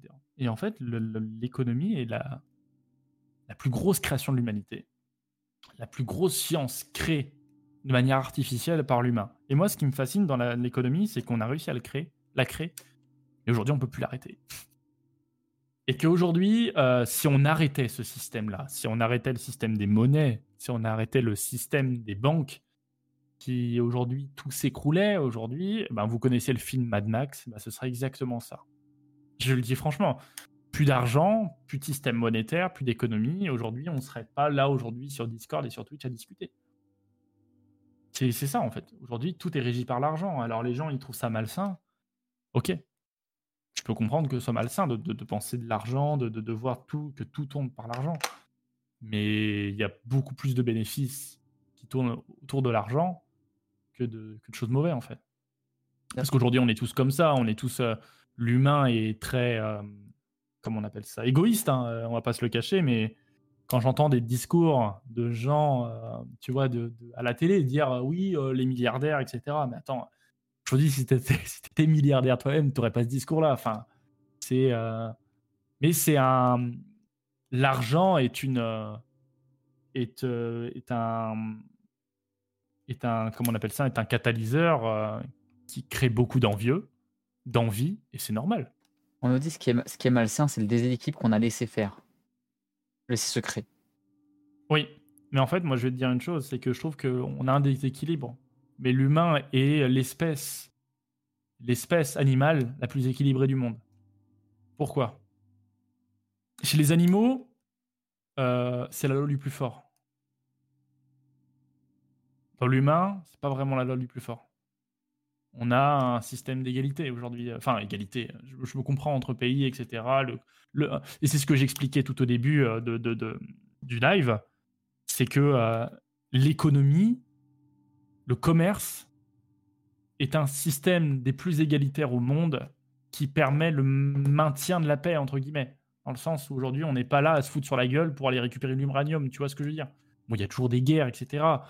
Mais globalement, euh, on se mange pas, quoi. Enfin, on se mange pas entre nous. Enfin, il y a eu effectivement à l'époque euh, euh, l'esclavage, etc. Mais il y a eu des prises de conscience, etc., qui font qu'aujourd'hui, même si aujourd'hui on est dans un, on trouve qu'on est dans un système inégalitaire, et c'est vrai. Globalement, si on était dans un système égalitaire où tout le monde gagnait tout le temps la même chose, ce serait une utopie, parce qu'aujourd'hui, même dans un système égalitaire, il y aura toujours le voisin qui aura toujours mieux que les autres. Un système communiste, c'est pareil. le communisme, aujourd'hui, on est tout très, très sur l'égalité. Aujourd'hui, en Corée du Nord, il y a une élite et il y a le reste. On dit aussi, c'était la même chose. Des animaux, il n'y a pas toujours la loi du plus fort dans les animaux. Il y a des, structures dans certains animaux aussi. Il y a, c'est pas forcément le plus fort toujours. Mais comme dit, alors, tu, alors, tu parles en, général. Je, me permets juste de te couper. Une structure. Une structure est inégalitaire en fait, puisque déjà si tu structures les choses, tu casses l'égalité. En France, c'est sûr, il y, y a, une inégalité. Mais globalement, aujourd'hui, rien ne t'empêche de toucher de l'argent, rien n'empêche de vivre de, ta passion, rien n'empêche de, toucher de l'argent, rien n'empêche de... Tu vois ce que je veux dire? L'inégalité, en fait, le l'économie, le système de la monnaie euh, et le système capitaliste, parce que là, je vais parler vraiment, je, vais dériver sur le capitalisme, euh, est un système inégalitaire, je suis d'accord. Mais c'est peut-être le système aujourd'hui qui te permet de transcender euh, des, des hiérarchies, en fait où tu peux être euh, un petit gars pauvre euh, de parents issus euh, de, la pire pauvreté, tu deviens joueur de football et tu passes dans les 1% des plus riches. Tu vois ce que je veux dire? T'as pas ton inégalité, c'est pas comme chez les animaux. Quand tu es frêle, tu seras toujours. Tu vois ce que je veux dire? Ouais. Là, on parlait aussi de la notion plus pas forcément d'égalité, mais d'équilibre. Ah bah c'est d'équilibre. bah si, en fait, aujourd'hui, on a un système économique équilibré. Enfin, ouais. C'est compliqué. Hein bah, c'est compliqué parce que je, peux l'entendre. Effectivement, la monnaie, on, parlait tout à l'heure de la monnaie zimbabwéenne, euh, bah, c'est sûr que c'est pas l'euro. Mm. Donc c'est, je, je, je, le conçois. Euh, je le conçois qu'effectivement les monnaies, euh, les monnaies créent des inégalités. D'ailleurs, on a un exemple pertinent avec ce qui s'est passé, avec, notamment avec le Covid. Là, la question qui revient, c'est que aujourd'hui, on a un système qui n'est pas forcément équilibré parce que les pauvres sont encore plus pauvres et les riches plus riches. Oui, bah oui. oui, je suis d'accord. Avec l'inflation, oui. Oui. Mais, euh, mais en fait. Euh, c'est quand on. Les, personnalités politiques, etc. Euh, pour les gens qui ont fait un peu d'économie, je vais vous parler de deux choses. C'est les manœuvres conjoncturelles et les manœuvres structurelles. Tu vois ce que c'est, toi? Ouais, je vois, je vois, je vois. Structurel, c'est sur du long terme. Conjoncturel, c'est sur du court terme. Et aujourd'hui, en fait, le problème, c'est que en France, on est, depuis quelques années, on a des politiques conjoncturelles. Aujourd'hui, en fait, on, fait que de la coup, de la coup, de la coup. Aujourd'hui, euh, vous voyez ce qui se passe. Et, là, je ne vais pas faire de politique, mais aujourd'hui, on, a euh, le, Comment on appelle ça les, Ben, concrètement, on donne euh, des enveloppes. oui, la prime inflation, etc. etc. Ça, c'est des manœuvres conjoncturelles. Alors que les, vraies manœuvres structurelles qu'on devrait faire de fond pour, euh, que tout ça change, c'est la baisse des, charges patronales, c'est euh, c'est tout ça, tu vois. La, la, la... Mais je suis d'accord, je suis d'accord. Mais là, par contre, malheureusement, c'est pas la faute de la monnaie en elle-même, mais de la faute des courants de pensée politique et économique. Ouais, c'est marrant parce que marrant parce qu'hier on a parlé justement de, des, structures conjoncturelles qu'on mettait en place euh, à, défaut des structures euh, structurelles du coup dans la politique. c'est assez drôle. Il nous disait c'est pas que l'inflation, ils veulent toujours plus d'argent.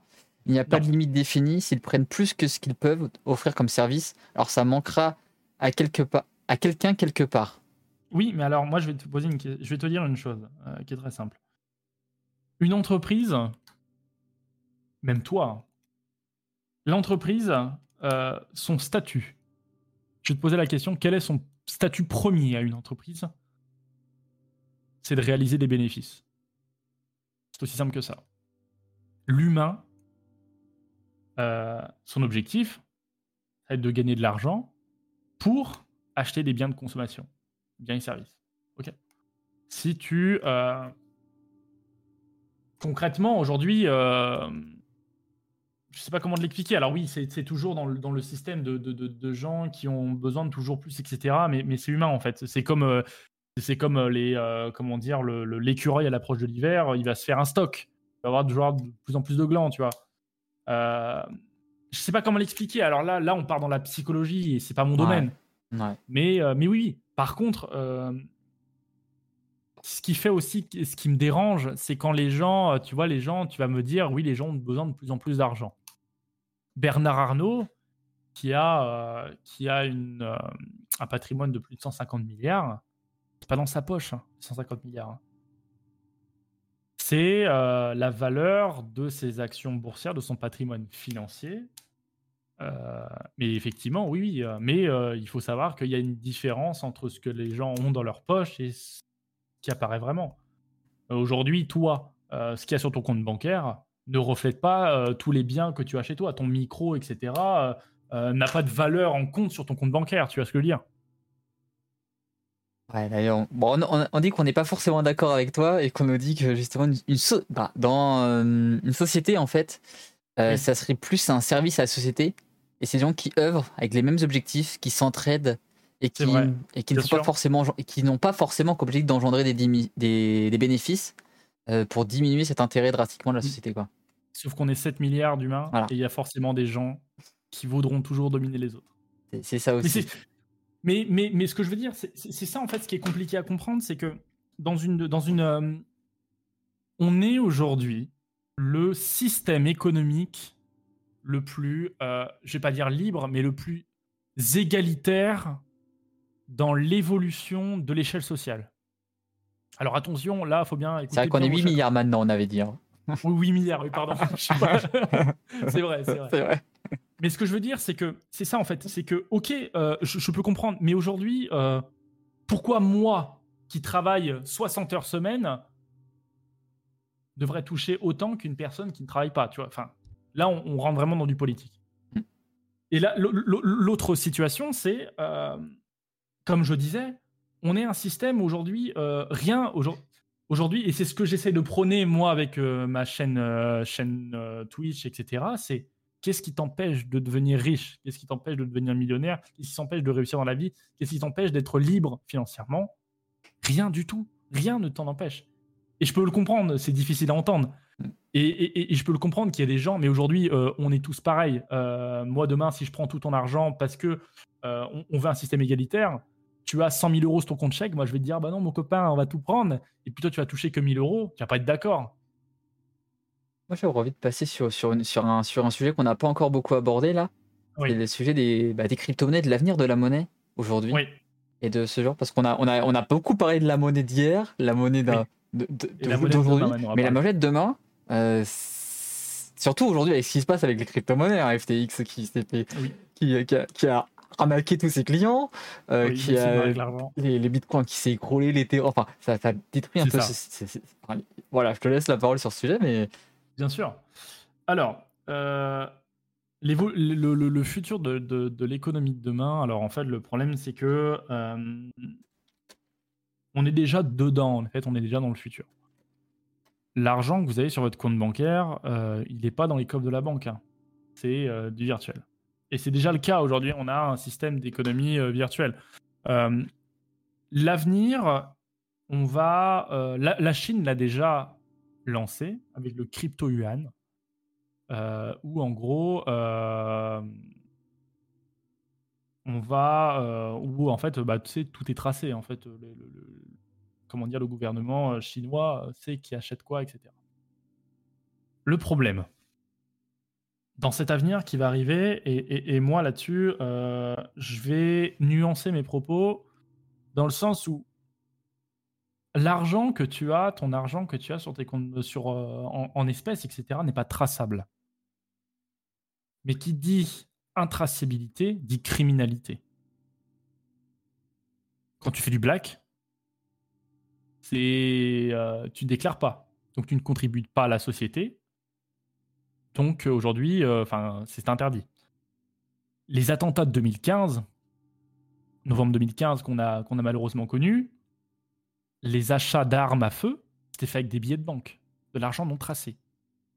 Euh, et donc, là, c'est ce, que veut aussi effacer, en gros, euh, la Banque Centrale Européenne, etc.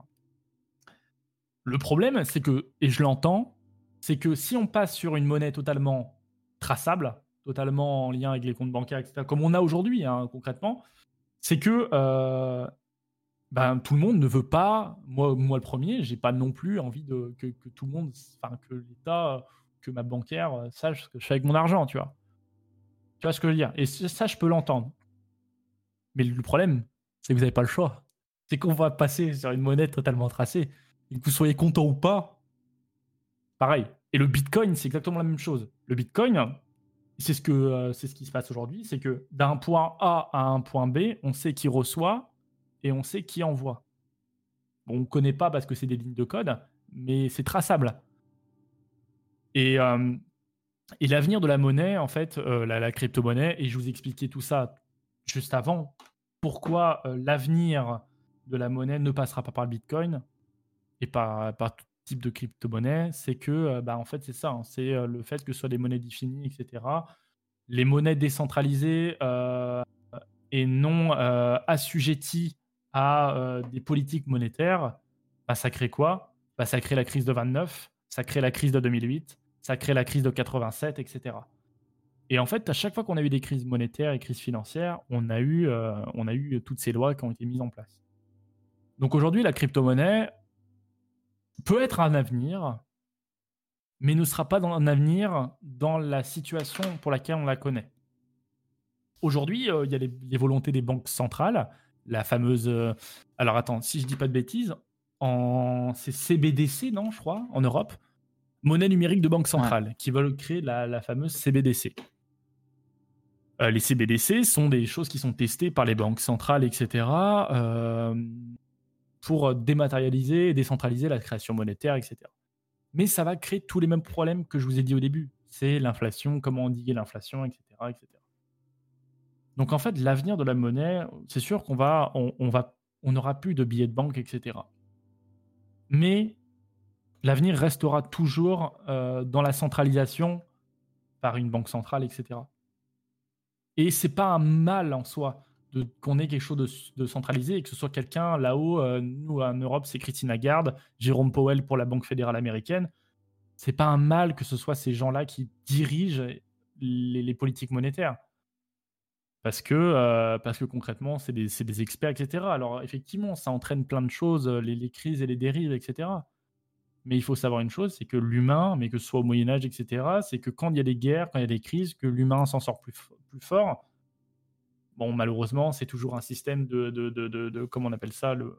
Ça se répète toujours. Mais à chaque fois que ça se répète, on a, on a des prises de conscience. Tu vois. Et l'avenir, par contre, passera par euh, la dématérialisation complète. Quoi. Et j'avais une, une question qu'on n'a pas traitée sur ça pour toi. Euh, on dit qu'il bah, y a la loi aussi qui pourrait mettre des limites aux abus et imposer en fait des limites pour empêcher ces, inégalités, ces déséquilibres et peut-être créer un système qui serait euh, plus sain que celui qu'on a actuellement. Mais quel intérêt? Moi, ma question, c'est quel intérêt en fait? Je pense pour éviter cette, cet écart entre les trop riches et les, et les trop pauvres. Quoi. Ouais, mais alors en fait, le truc, c'est que je comprends bien la question qu'on a posée. Euh, moi, je, comprends, mais en fait, l'égalité, ok. Mais pourquoi? En fait, c'est ça, c'est posez-vous la question inverse. Pourquoi le riche, qui a très bien réussi sa vie, qui a créé une entreprise, qui a pris des risques, devrait accepter de se, de, se rabaisser, entre guillemets, au même niveau que les gens qui n'ont rien fait dans leur vie? C'est trash ce que je dis, mais c'est vrai, tu vois ce que je veux dire C'est très trash, hein, mais, c'est la réalité. Euh, pourquoi Bernard Arnault, qui a, euh, racheté à l'époque, euh, comment on appelle ça, Gucci, etc., qui a pris des risques financiers, bah, devrait être payé la même chose qu'une personne qui reste dans son canapé à regarder la télé toute sa journée. Je peux l'entendre, je peux l'entendre, les inégalités, ok. Mais l'égalité au niveau du travail, ok. Mais au détriment, bah, c'est pareil. C'est euh, ah oui, mais le mec qui travaille pas, pourquoi lui il aurait pas le droit alors que le mec travaille, lui il aura le droit, tu vois. C'est toujours. En fait, le problème c'est que on est dans, un système où je, vais être trash aussi dans ce que je veux dire, mais on a un système pour y gâter. Aujourd'hui, on, vit et comme Macron l'a dit, on vit dans, dans l'abondance. Aujourd'hui, euh, je, l'entends, euh, les gens ont du mal Aujourd'hui, en plus, on est une, une situation particulière. Euh, mais aujourd'hui, euh, globalement, euh, on, a des situations pour se nourrir, etc. Enfin, tu vois. Mais, mais, mais je, peux l'entendre. Mais c'est vrai que c'est. On, a une petite blague qui nous dit que Bernard Arnault, il passe aussi beaucoup de temps le QVC dans son jet. Eh oui, bien sûr. Ah oui, mais bon, si toi t'étais milliardaire, est-ce que tu passerais pas ton temps dans, le dans ton jet? Ça. Mais je pense qu'aussi, il y a la. Il y a, là, on est en train de mélanger, je pense, deux choses. La valeur travail, ou le fait que tu travailles et que tu peux gagner, et le fait que malheureusement, il y a des gens bah, qui n'ont pas la possibilité, même si le système, bah, il te permet de partir de rien et d'arriver très très haut, mais que c'est quand même compliqué en fait de, de pouvoir vivre décemment euh, quand tu fais des, des, des travails qui sont euh, oui. les moins rémunérés. En fait, moi, je vais dire une chose. Je, vais dire une chose. Moi, je suis partisan du moindre effort et je suis pour que les gens deviennent riches sans travailler. Mm. C'est triste. Enfin, euh, dans le sens où moi aujourd'hui, avec Wi-Fi, mon objectif. D'ailleurs, j'ai posté un truc sur Twitter l'autre jour, tout à l'heure. Aujourd'hui, on est dans un système capitaliste où aujourd'hui on crée de l'argent par de l'argent. Euh, et aujourd'hui, euh, j'entends les gens qui disent bah, c'est compliqué, etc. Euh, ok. Mais qu'est-ce qui t'empêche aujourd'hui de mettre, alors je peux comprendre, c'est tendu pour les gens de mettre 50 euros, 60 euros par mois de côté. Ok. Mais si tu mets 10 euros par mois sur ton livret, ça te fait 120 euros à l'année. 120 euros, c'est quand même une somme. Et, et aujourd'hui, euh, rien aujourd'hui ne t'empêche de. Euh, c'est ça, c'est pour ça en fait que moi je suis vraiment là-dessus sur le système de l'inégalité où je suis pas d'accord dans, notre système économique, c'est que euh, aujourd'hui rien ne t'empêche de mettre ton argent sur des livrets et d'aller que cet argent-là soit placé sur les marchés financiers, etc. Rien ne t'en empêche. Alors effectivement, je peux l'entendre, c'est au détriment, au détriment du travail des gens, l'actionnariat, etc. Ok.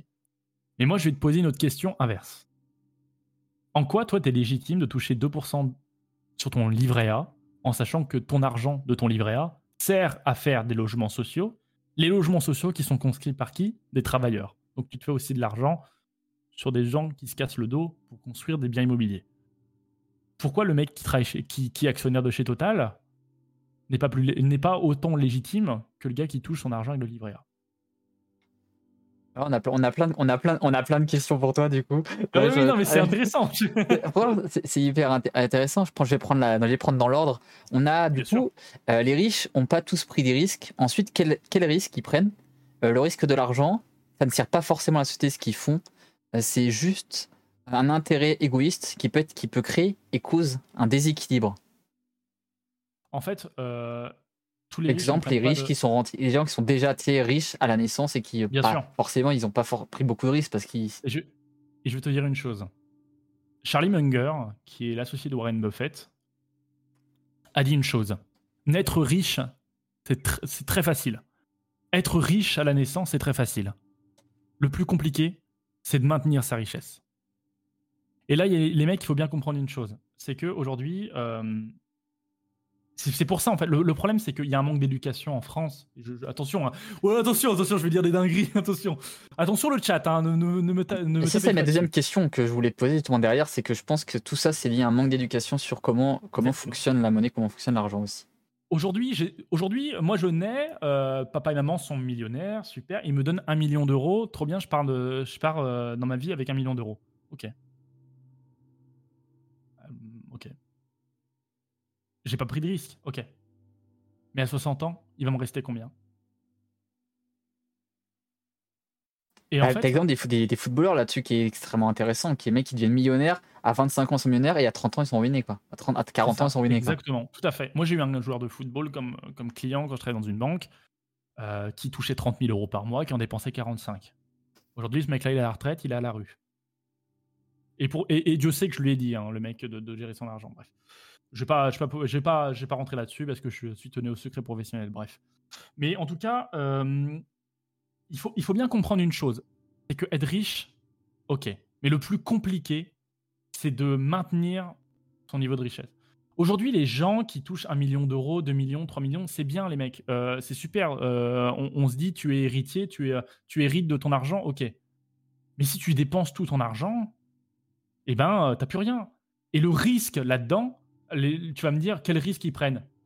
Eh ben, je vais, je vais te dire une chose.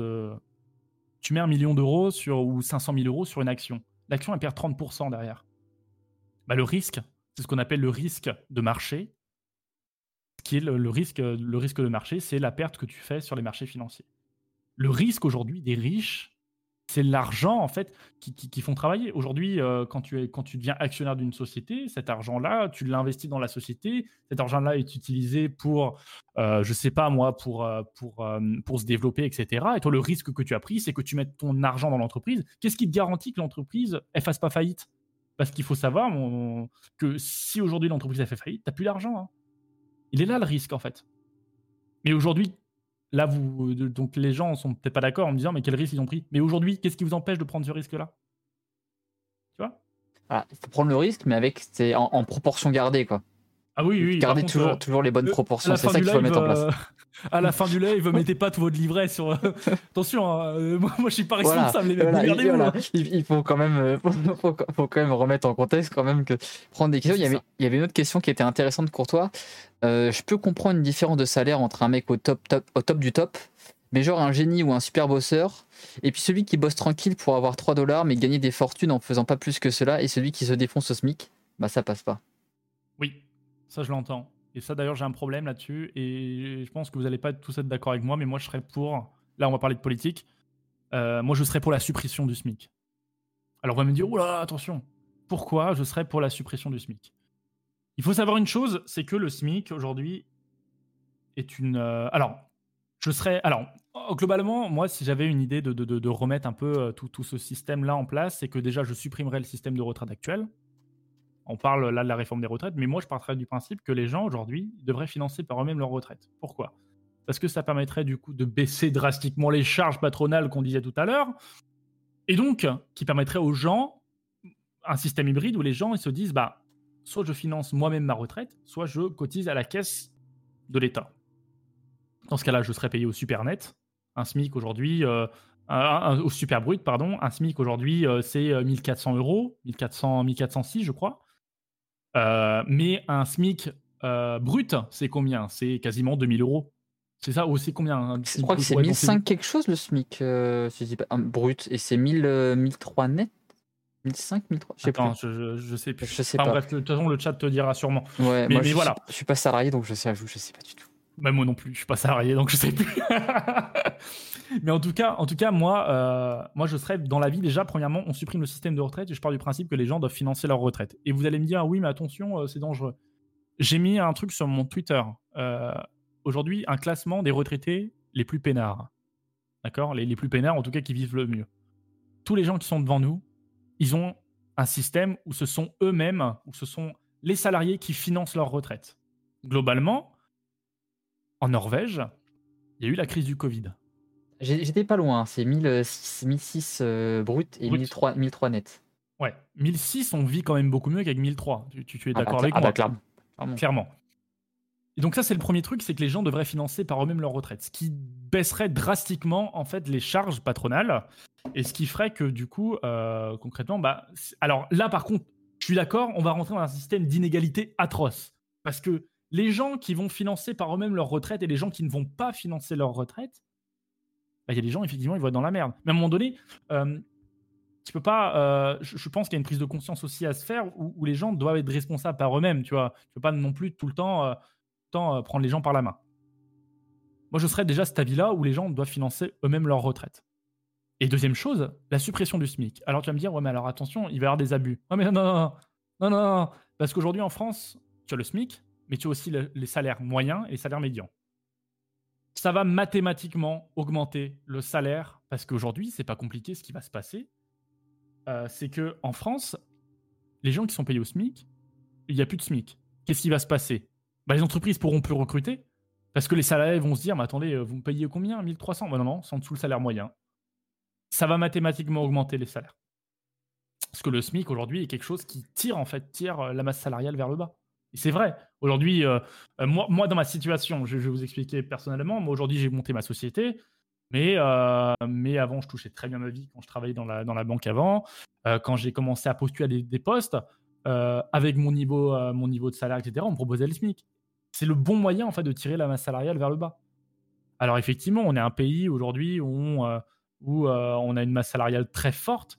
Mais pourquoi on a une masse salariale très forte? C'est à cause des charges tu les supprimes, les charges, on n'a plus ce problème-là. Maintenant, on va rentrer le problème, le souci du système médical français. là, par contre, c'est un autre souci. Mais ça, aujourd'hui, le problème, c'est qu'on peut pas, on peut pas supprimer les charges comme ça parce que c'est une manne financière énorme. Donc là, donc voilà. Tiens, il y a deux questions qui sont hyper pertinentes, je pense, euh, sur ce sujet. Euh, tu parlais de financer leur retraite eux-mêmes, mais par système stable, étatique, ou par fonds de pension? Fonds de pension. Fonds de pension. Fonds de pension? Pourquoi?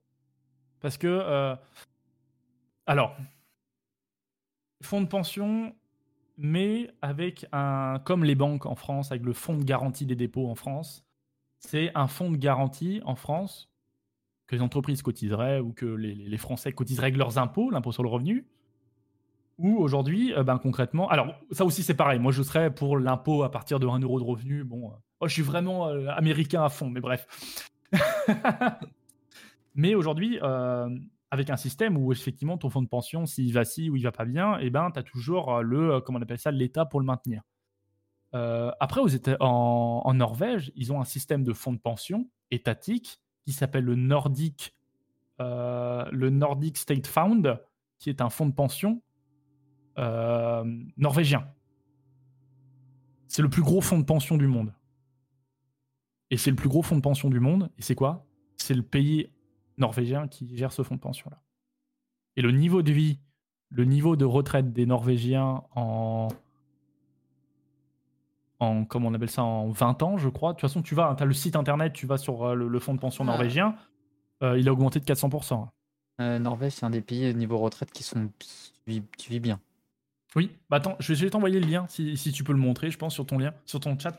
Ah. Norge Fund. Le Norge Bank Investment Fund, le ah NBM. on est sur. Alors attends, je vais essayer de te retrouver le truc pour, vraiment que les gens comprennent euh, le niveau de vie des Norvégiens. On va être en dollars. Attends, euh, light shots. Et pourquoi moi je suis De toute façon, je serais toujours parti. Alors le problème, c'est que si aujourd'hui on veut mettre un fonds de pension étatique en France, faut pas qu'il soit géré par, par le gouvernement. on va pas se le cacher, c'est un autre problème. Euh, comment je peux l'envoyer alors? Hop, merde, hop. Je l'envoie dans le chat. On va envoyer sur quoi du coup? Sur euh, Discord. Sur Discord. Allez hop, on va passer là-dessus. Hop. Ah bah oui. Faut je rallume. Il a été créé en 98. Il était à 23 milliards. Aujourd'hui, on est à 1400 euh, milliards. Et le niveau de vie, euh, je crois que de toute façon sur le site nbm.no, ils expliquent en gros comment il fonctionne, sur quoi il est placé, etc. Et moi, aujourd'hui, euh, ce serait génial qu'en France, on ait un système comme ça. Et qui, mm. globalement aussi, euh, finance l'économie. Euh, parce que toi, tu vas investir dans des sociétés, je je sais pas, moi, par exemple, et ce qui aide aussi l'économie à se développer de ton pays. globalement, toi, à la retraite, ton, ton, l'argent que tu vas toucher à ta retraite, ton argent, il a été, je sais pas, moi, prêté à des entreprises, je sais pas, d'énergie verte, etc., qui ont permis de se développer, etc., quoi. Et c'est leur système aujourd'hui qui fonctionne aujourd'hui en Norvège, qui fait qu'aujourd'hui les Norvégiens sont euh, les retraités les plus riches du monde. C'est un super système. Ça fonctionne plutôt bien. Ah oui, plutôt bien, ouais. Super système. On voit que c'est le système à la mano de partage. J'ai montré vite fait l'image. Montrer. on a vu qu'on a eu un peu de problème au début avec le setup, donc c'est pour ça qu'on est en mode, en mode bricolage. Euh, je pense que je vais te poser une avant-dernière question. Oui, vas-y. Euh, après, j'en aurai une autre. Après, je passerai aux, petites questions un peu plus perso. Euh, du coup, on disait, ouais, est-ce que de manière générale, est-ce que la population vit mieux avec ou sans le SMIC et avec ou sans la retraite? Alors, de manière générale, sans SMIC. alors après, c'est du théorique, attention. Mais globalement, la, la population vivrait mieux. Mais le problème, c'est que. Euh, en fait, c'est tout, un système parce que du coup. Euh, euh, là, ça va être. Je vais attention, je vais être encarté Front National. Hein. Mais en gros, en gros, si aujourd'hui tu veux faire en sorte que les Français vivent bien, bah, comme le système en Suisse, en fait, où les gens. le, ou alors où tu as un système, un SMIC très élevé, ou alors vraiment tu pars du principe que ton, ton, RSA ou ton, tes minima sociaux euh, soit vraiment, il y a un gap énorme, peut-être de fois 10 entre ce que tu toucherais à rien faire et tu toucherais à bosser, euh, ce qui du coup légitimerait du coup un salaire minimum, ok, je peux le comprendre. Euh, et, là où effectivement je suis peut-être d'accord avec ton chat, c'est c'est pourquoi les gens aujourd'hui, pourquoi un, smicard qui, qui, se démène au travail là, on parle d'égalité, de, mais pourquoi aujourd'hui une personne qui ne fait rien chez elle euh, mériterait, tu vois, de gagner peut-être 400 euh, euros de moins qu'une personne au SMIC? Bref. Et, euh, donc, tu, remettrais du coup, tu supprimerais le système du SMIC, et dans ce cas-là, il faudrait fermer les frontières, et, ou alors avoir une migration très sélective, parce qu'aujourd'hui, on ne se le cache pas, c'est qu'aujourd'hui, plus tu fais venir de la masse salariale peu, peu, comment on appelle ça, peu euh, euh, peu qualifiée, plus ta masse salariale, enfin plus ton niveau, enfin ta masse salariale va grossir et donc elle va diminuer. C'est mathématique. Et donc, euh, donc là, tu, tu, feras une sélection, etc. Mais le problème, c'est que de l'autre côté, les entreprises, bah, ça les arrange aussi d'avoir de la main-d'œuvre qui coûte pas cher, tu vois. Donc en fait, il y a un équilibre à avoir avec tout ça. Ouais, moi je vais juste. Bon, il y a une question que je vais te poser, mais je vais en prendre. C'est très communiste, hein, voilà. Hein. je vais encore en prendre une du chat qui va, je pense, une qui va résumer tout ce qui est dit c'est que du coup, là, on parle, on a donné plusieurs exemples de pays, mais on n'a pas la même typologie de pays, pas le même nombre d'habitants, pas la même surface et pas le même euh, système. Et du coup, c'est compliqué de transposer tous ces éléments d'un pays à l'autre pour, pour, euh, pour, que ça fonctionne. Et puis pas la même éducation. Pas la même éducation. On revient au problème de l'éducation financière qu'on a fait. Et ça m'amène à la dernière question avant de, passer à la petite partie euh, plus sympa des questions. C'est aujourd'hui, qu'est-ce qu'il est primordial de savoir sur la monnaie, sur l'argent?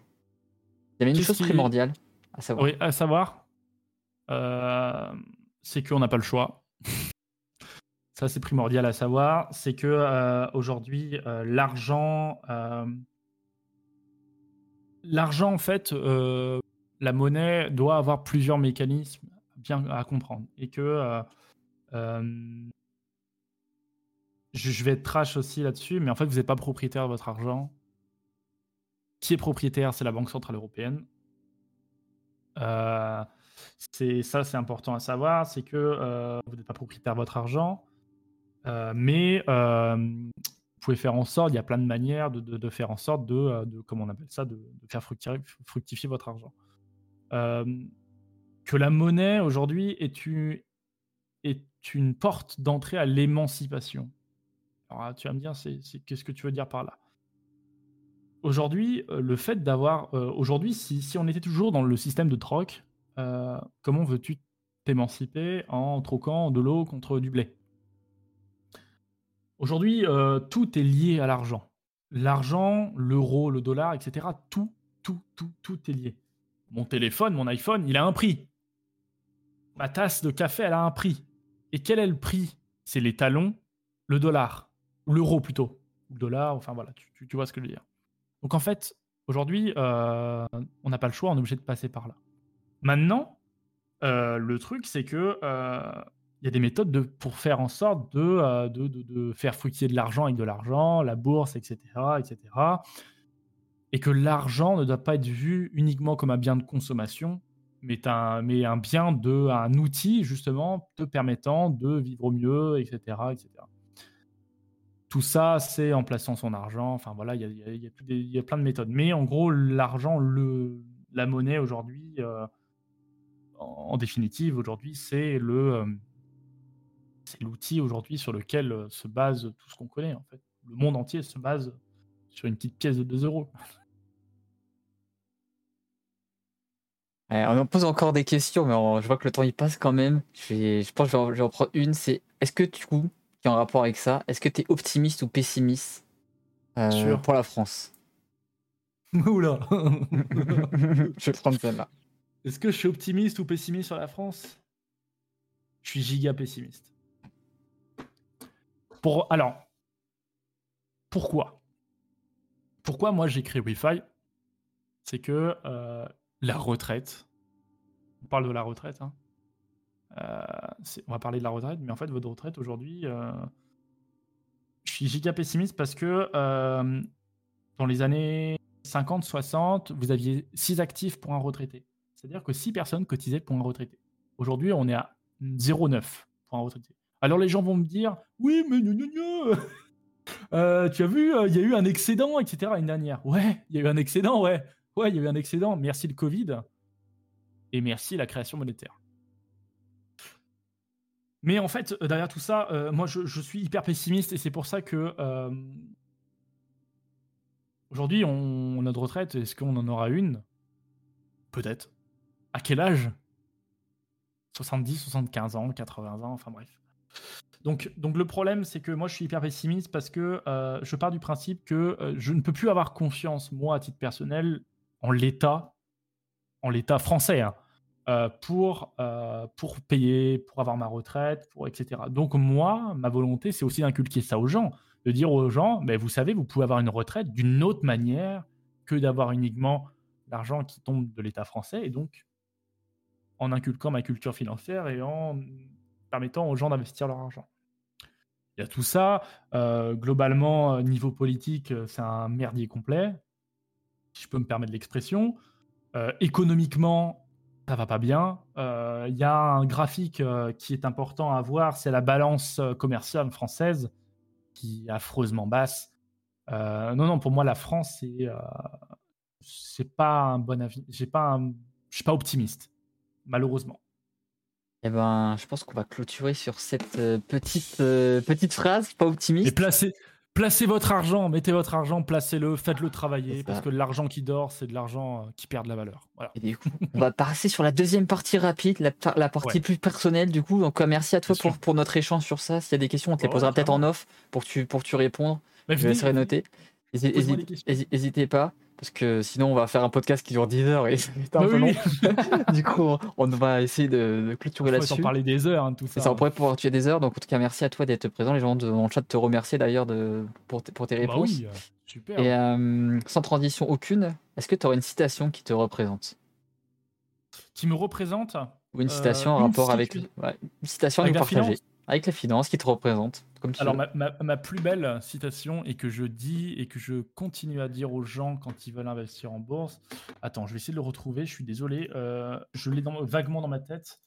Attends, assurance vie. Excuse-moi. Je... Vas-y. Parce que j'ai fait, des, euh, fait des cours là-dessus. Euh, c'est une citation de Benjamin Graham, qui est le, le père de l'investissement, le, le, monteur de Warren Buffett. Mm. C'est surtout en lien avec la, la bourse. Euh, c'est que en fait, tu as deux choix euh, dans, le monde de la finance, de la bourse. C'est tu peux t'enrichir lentement.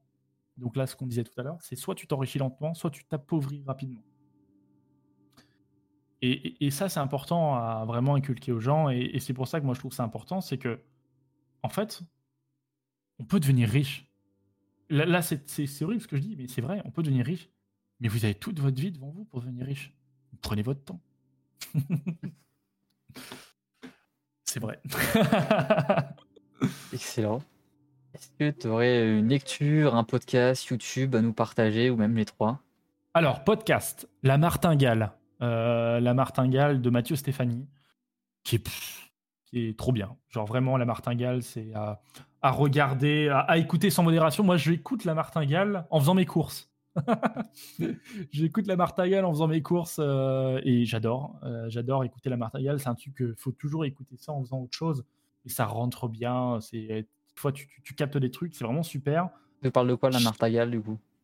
En fait, la martingale, c'est un monsieur qui s'appelle Mathieu Stéphanie euh, qui en fait s'est jamais intéressé en fait à ses finances personnelles et en fait à un moment donné il s'est dit bah bah, il temps en fait de s'intéresser. Et donc aujourd'hui, lui, il reçoit plein de gens, des banquiers, des gens qui ont des sociétés dans la tech, des, des, investisseurs, etc., dans la crypto-monnaie. Il parle de tout en fait.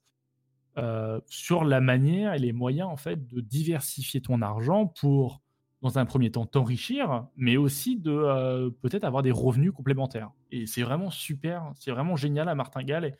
Euh, et, j'espère un jour, et je, ce serait un de mes plus grands rêves en tout cas, c'est d'échanger avec ce monsieur, Mathieu Stéphanie, ou peut-être un jour de, passer sur ce podcast La Martingale. J'adorerais, ce serait génial. Ça, en tout cas, c'est le podcast. Une chaîne YouTube, euh, Sébastien Coubard. Sébastien Coubard, euh, qui est peut-être le plus gros, avec Yann Darwin, mais un des plus gros youtubeur en lien avec la finance, qui lui, en fait, bah, en fait c'est exactement ce que j'essaie d'inculquer aux gens. C'est le monde de la finance, comprendre comment gérer son argent, comment placer son argent, etc. Et ça, c'est la base. Donc Sébastien Coubard et la martingale sur Spotify. Et en lecture, si tu me permets, je vais aller, je vais chercher les bouquins. Allez, va nous, va nous chercher un petit bouquin. Ouais. Il y, a, quelques, il y a quelques bouquins. Moi, j'en ai quelques-uns en tête, mais je, suis curieux de voir si tu en as d'autres à partager. On aime bien les bouquins, nous, chez nous. Donc, euh. Et dont le livre. Et du coup, c'est pour ça que je parlais de Benjamin Graham, c'est celui-là. Ah, vous le voyez peut-être à l'envers? Non, non, c'est bon, c'est bon, ça marche. C'est l'investisseur intelligent de Benjamin Graham. Attends, hop, mieux. Ouais, on le voit. Ce bouquin-là, euh, ça a été euh, le premier bouquin que j'ai acheté en, de la finance. Il a été créé, il a été écrit en 1900. Il a été écrit en quelle année? Euh, Il a été écrit en. Il a été écrit en 1949. C'est la bible de l'investissement. Ce bouquin-là, en fait, permet en fait de, comprendre les bases, comment tu peux investir, etc. Et c'est, voilà, c'est c'est mon bouquin préféré. que j'ai relu, relu. J'ai dû le lire 6 ou 7 fois, ok. Très bien, merci pour ces partages. Est-ce que maintenant tu aurais un, euh, conseil à nous donner? Euh, J'ai un conseil à vous, j'ai un conseil à vous donner, c'est euh, il n'est jamais trop tard pour prendre conscience que euh, on peut réaliser ses rêves les gens, enfin, là, je vais vous dire un peu, je parle avec le cœur, attention. Je parle avec le cœur. Mais, mais en fait, euh, si vous voulez réaliser vos rêves, en fait, il y a des chemins pour le faire. Et, et en fait, il y a différents chemins pour y arriver. Moi, forcément, avec mon métier, c'est la finance, c'est l'argent, ça va de soi pour réaliser mes rêves. Mais aujourd'hui, euh, on, est tous, euh, on est tous dans le même bateau. On finira tous dans le même trou, malheureusement. Mais en fait, la vie, euh, on n'a qu'une vie. Donc, donc, en fait, on a toute notre vie devant nous. Mais c'est pas demain qu'il faut se poser des questions, c'est aujourd'hui. Et c'est pour ça qu'aujourd'hui, je dirais aux gens, investissez, utilisez votre argent, faites-le travailler. et, et je comprends que les gens peuvent avoir des états d'âme sur l'investissement boursier, sur la spéculation, etc. Mais moi, je pars du principe que, en fait, euh, je pense pas faire un mal en fait quand j'investis mon argent. J'aide à développer des entreprises, j'aide à créer de l'emploi, même si c'est difficile à entendre. Mais quand tu investis ton argent, euh, forcément ton argent il est utilisé pour se développer, etc. Donc, euh, donc voilà. Et, voilà. Et aujourd'hui, euh, juste croyez en vous et, et, passez par plein de choses et investissez en fait. Juste faites-le avec pas beaucoup, peut-être 50, 100 euros. Découvrez ce monde-là, découvrez le monde de l'investissement qui est pas compliqué à comprendre. Mais juste faites-le et, et peut-être que vous arriverez, et, c'est même sûr, c'est qu'à votre retraite, vous arriverez à réaliser vos rêves, c'est sûr. Super, merci. C'est quoi maintenant ton, ton prochain défi? Mon prochain défi? Alors, la chaîne YouTube qui va, je croise les doigts, j'espère que la vidéo, première vidéo sortira ce week-end. Super. Et euh, mon prochain défi, euh, bon déjà de commencer forcément à démocratiser un peu tout ça, mais mon plus grand défi, en fait, j'ai deux rêves. C'est un jour de le premier, c'est de faire le tour du monde. Et je vous enverrai avec moi. et le deuxième, c'est euh, c'est en fait de, de visiter, de, de, pouvoir après concrètement à terme de, pouvoir en fait vous partager euh, tout ça, toute ma vie, euh, toute ma vie en lien avec le, monde de la finance. Et j'aimerais un jour pouvoir euh, le, Saint Graal, ce serait d'un jour aller à la One World Trade Center à New York et de vous faire un stream Twitch à 300 mètres de haut. ça, sera, un beau concept. Hein. Mais ça, il va falloir, falloir charbonner. C'est ça. Ah là là. Est-ce que maintenant, tu pourrais me dire où est-ce qu'on peut te retrouver du coup? Alors, vous pouvez me retrouver partout euh, Twitter, Twitch, YouTube et euh, Discord, beaucoup sur Discord. On est une communauté Wi-Fi, hein, on, est, une centaine, donc, euh, venez. venez. Puis si vous avez des questions, il faut venir me les poser sur le Discord. On est pas mal. il y a Coco et moi, Evo. Coco qui est un banquier. Moi, je suis son, je suis son, son ennemi dans la vie de tous les jours. en tout cas professionnellement, mais voilà, mm. venez. puis si vous avez des questions, etc. En tout cas, nous, notre objectif, c'est vraiment d'avancer ensemble. Et ce qui, en fait, nous porte, oui, faille, oui pour ensemble et faille pour finance, la finance ensemble. C'est qu'on part de zéro et l'objectif, c'est que on avance tous ensemble. Quoi. Que maintenant, tu aurais quelque chose à ajouter? Qu'est-ce que j'ai ajouté bah Déjà, je te remercie de m'avoir. Euh, euh, comment dire euh, De m'avoir fait venir sur ton stream pour mmh. avoir pu échanger sur ma passion. Je pense que les gens l'ont entendu, que j'adorais ce monde-là, le monde de l'économie, de la finance. C'est vraiment mon. C'est vraiment quelque chose que j'aime. Et puis, euh, et puis voilà, je te remercie, je remercie tes viewers, je remercie tout le monde. Ben ouais, merci à tout le monde. Moi, j'aurais, si tu as le temps, après, j'aurais deux questions à te poser, qu'on m'a encore posées, parce que mon chat a, plein de questions pour te poser. Mais je pense que ce qui euh, résume un petit peu le stream, il y a, un viewer qui nous, a, qui nous a dit ça, il a fait euh, c'est super intéressant d'aborder le sujet d'économie. C'est pas facile, c'était très clivant, mais c'était propre. En fait. Parce qu'on n'a pas forcément les mêmes idées, c'est un sujet qui est, unique et tabou. on a des idées différentes sur les sujets. Mais on a réussi à, faire un échange euh, assez consensuel. Si tu me permets que je peux rebondir là-dessus, c'est que justement, en fait, c'est un sujet clivant. Mais en fait, ce qui fait qu'il est clivant, c'est parce qu'il est tabou, ce sujet. Mais si aujourd'hui, euh, on cassait les codes et qu'on se disait, bah, on parle de finances, bordel, euh, on parle de salaire, on parle de, ce qu'on gagne. Aujourd'hui, moi, sur mon Discord, sur le Discord de Wi-Fi, j'ai je, montrer ce que j'investissais en toute transparence. J'ai montré mon portefeuille boursier, les montants qu'il y a dessus.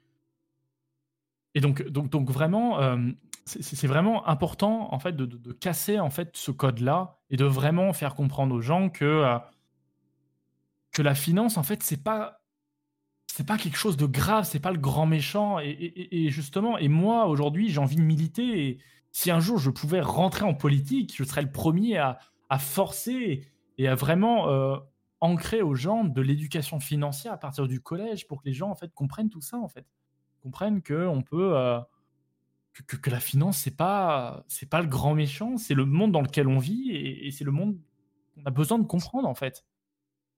Moi, je, moi, je suis d'accord avec toi. Je pense qu'il y a un manque d'éducation des jeunes, du coup, à la finance. C'est important. Et on me dit Wi-Fi le président.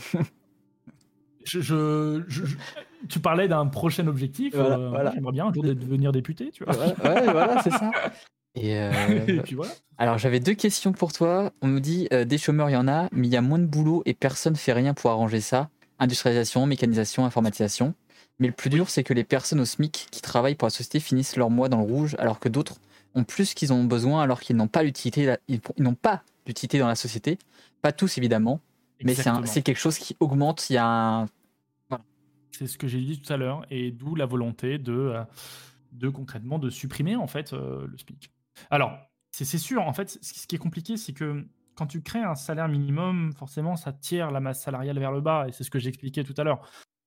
Je comprends que c'est compliqué quand tu es au SMIC. Euh, moi, aujourd'hui, j'ai la chance, d'avoir eu du au SMIC, mais je, l'entends que c'est pas facile, etc. Mais aujourd'hui, je, vais dire un truc assez hard, mais, mais on a des moyens de se.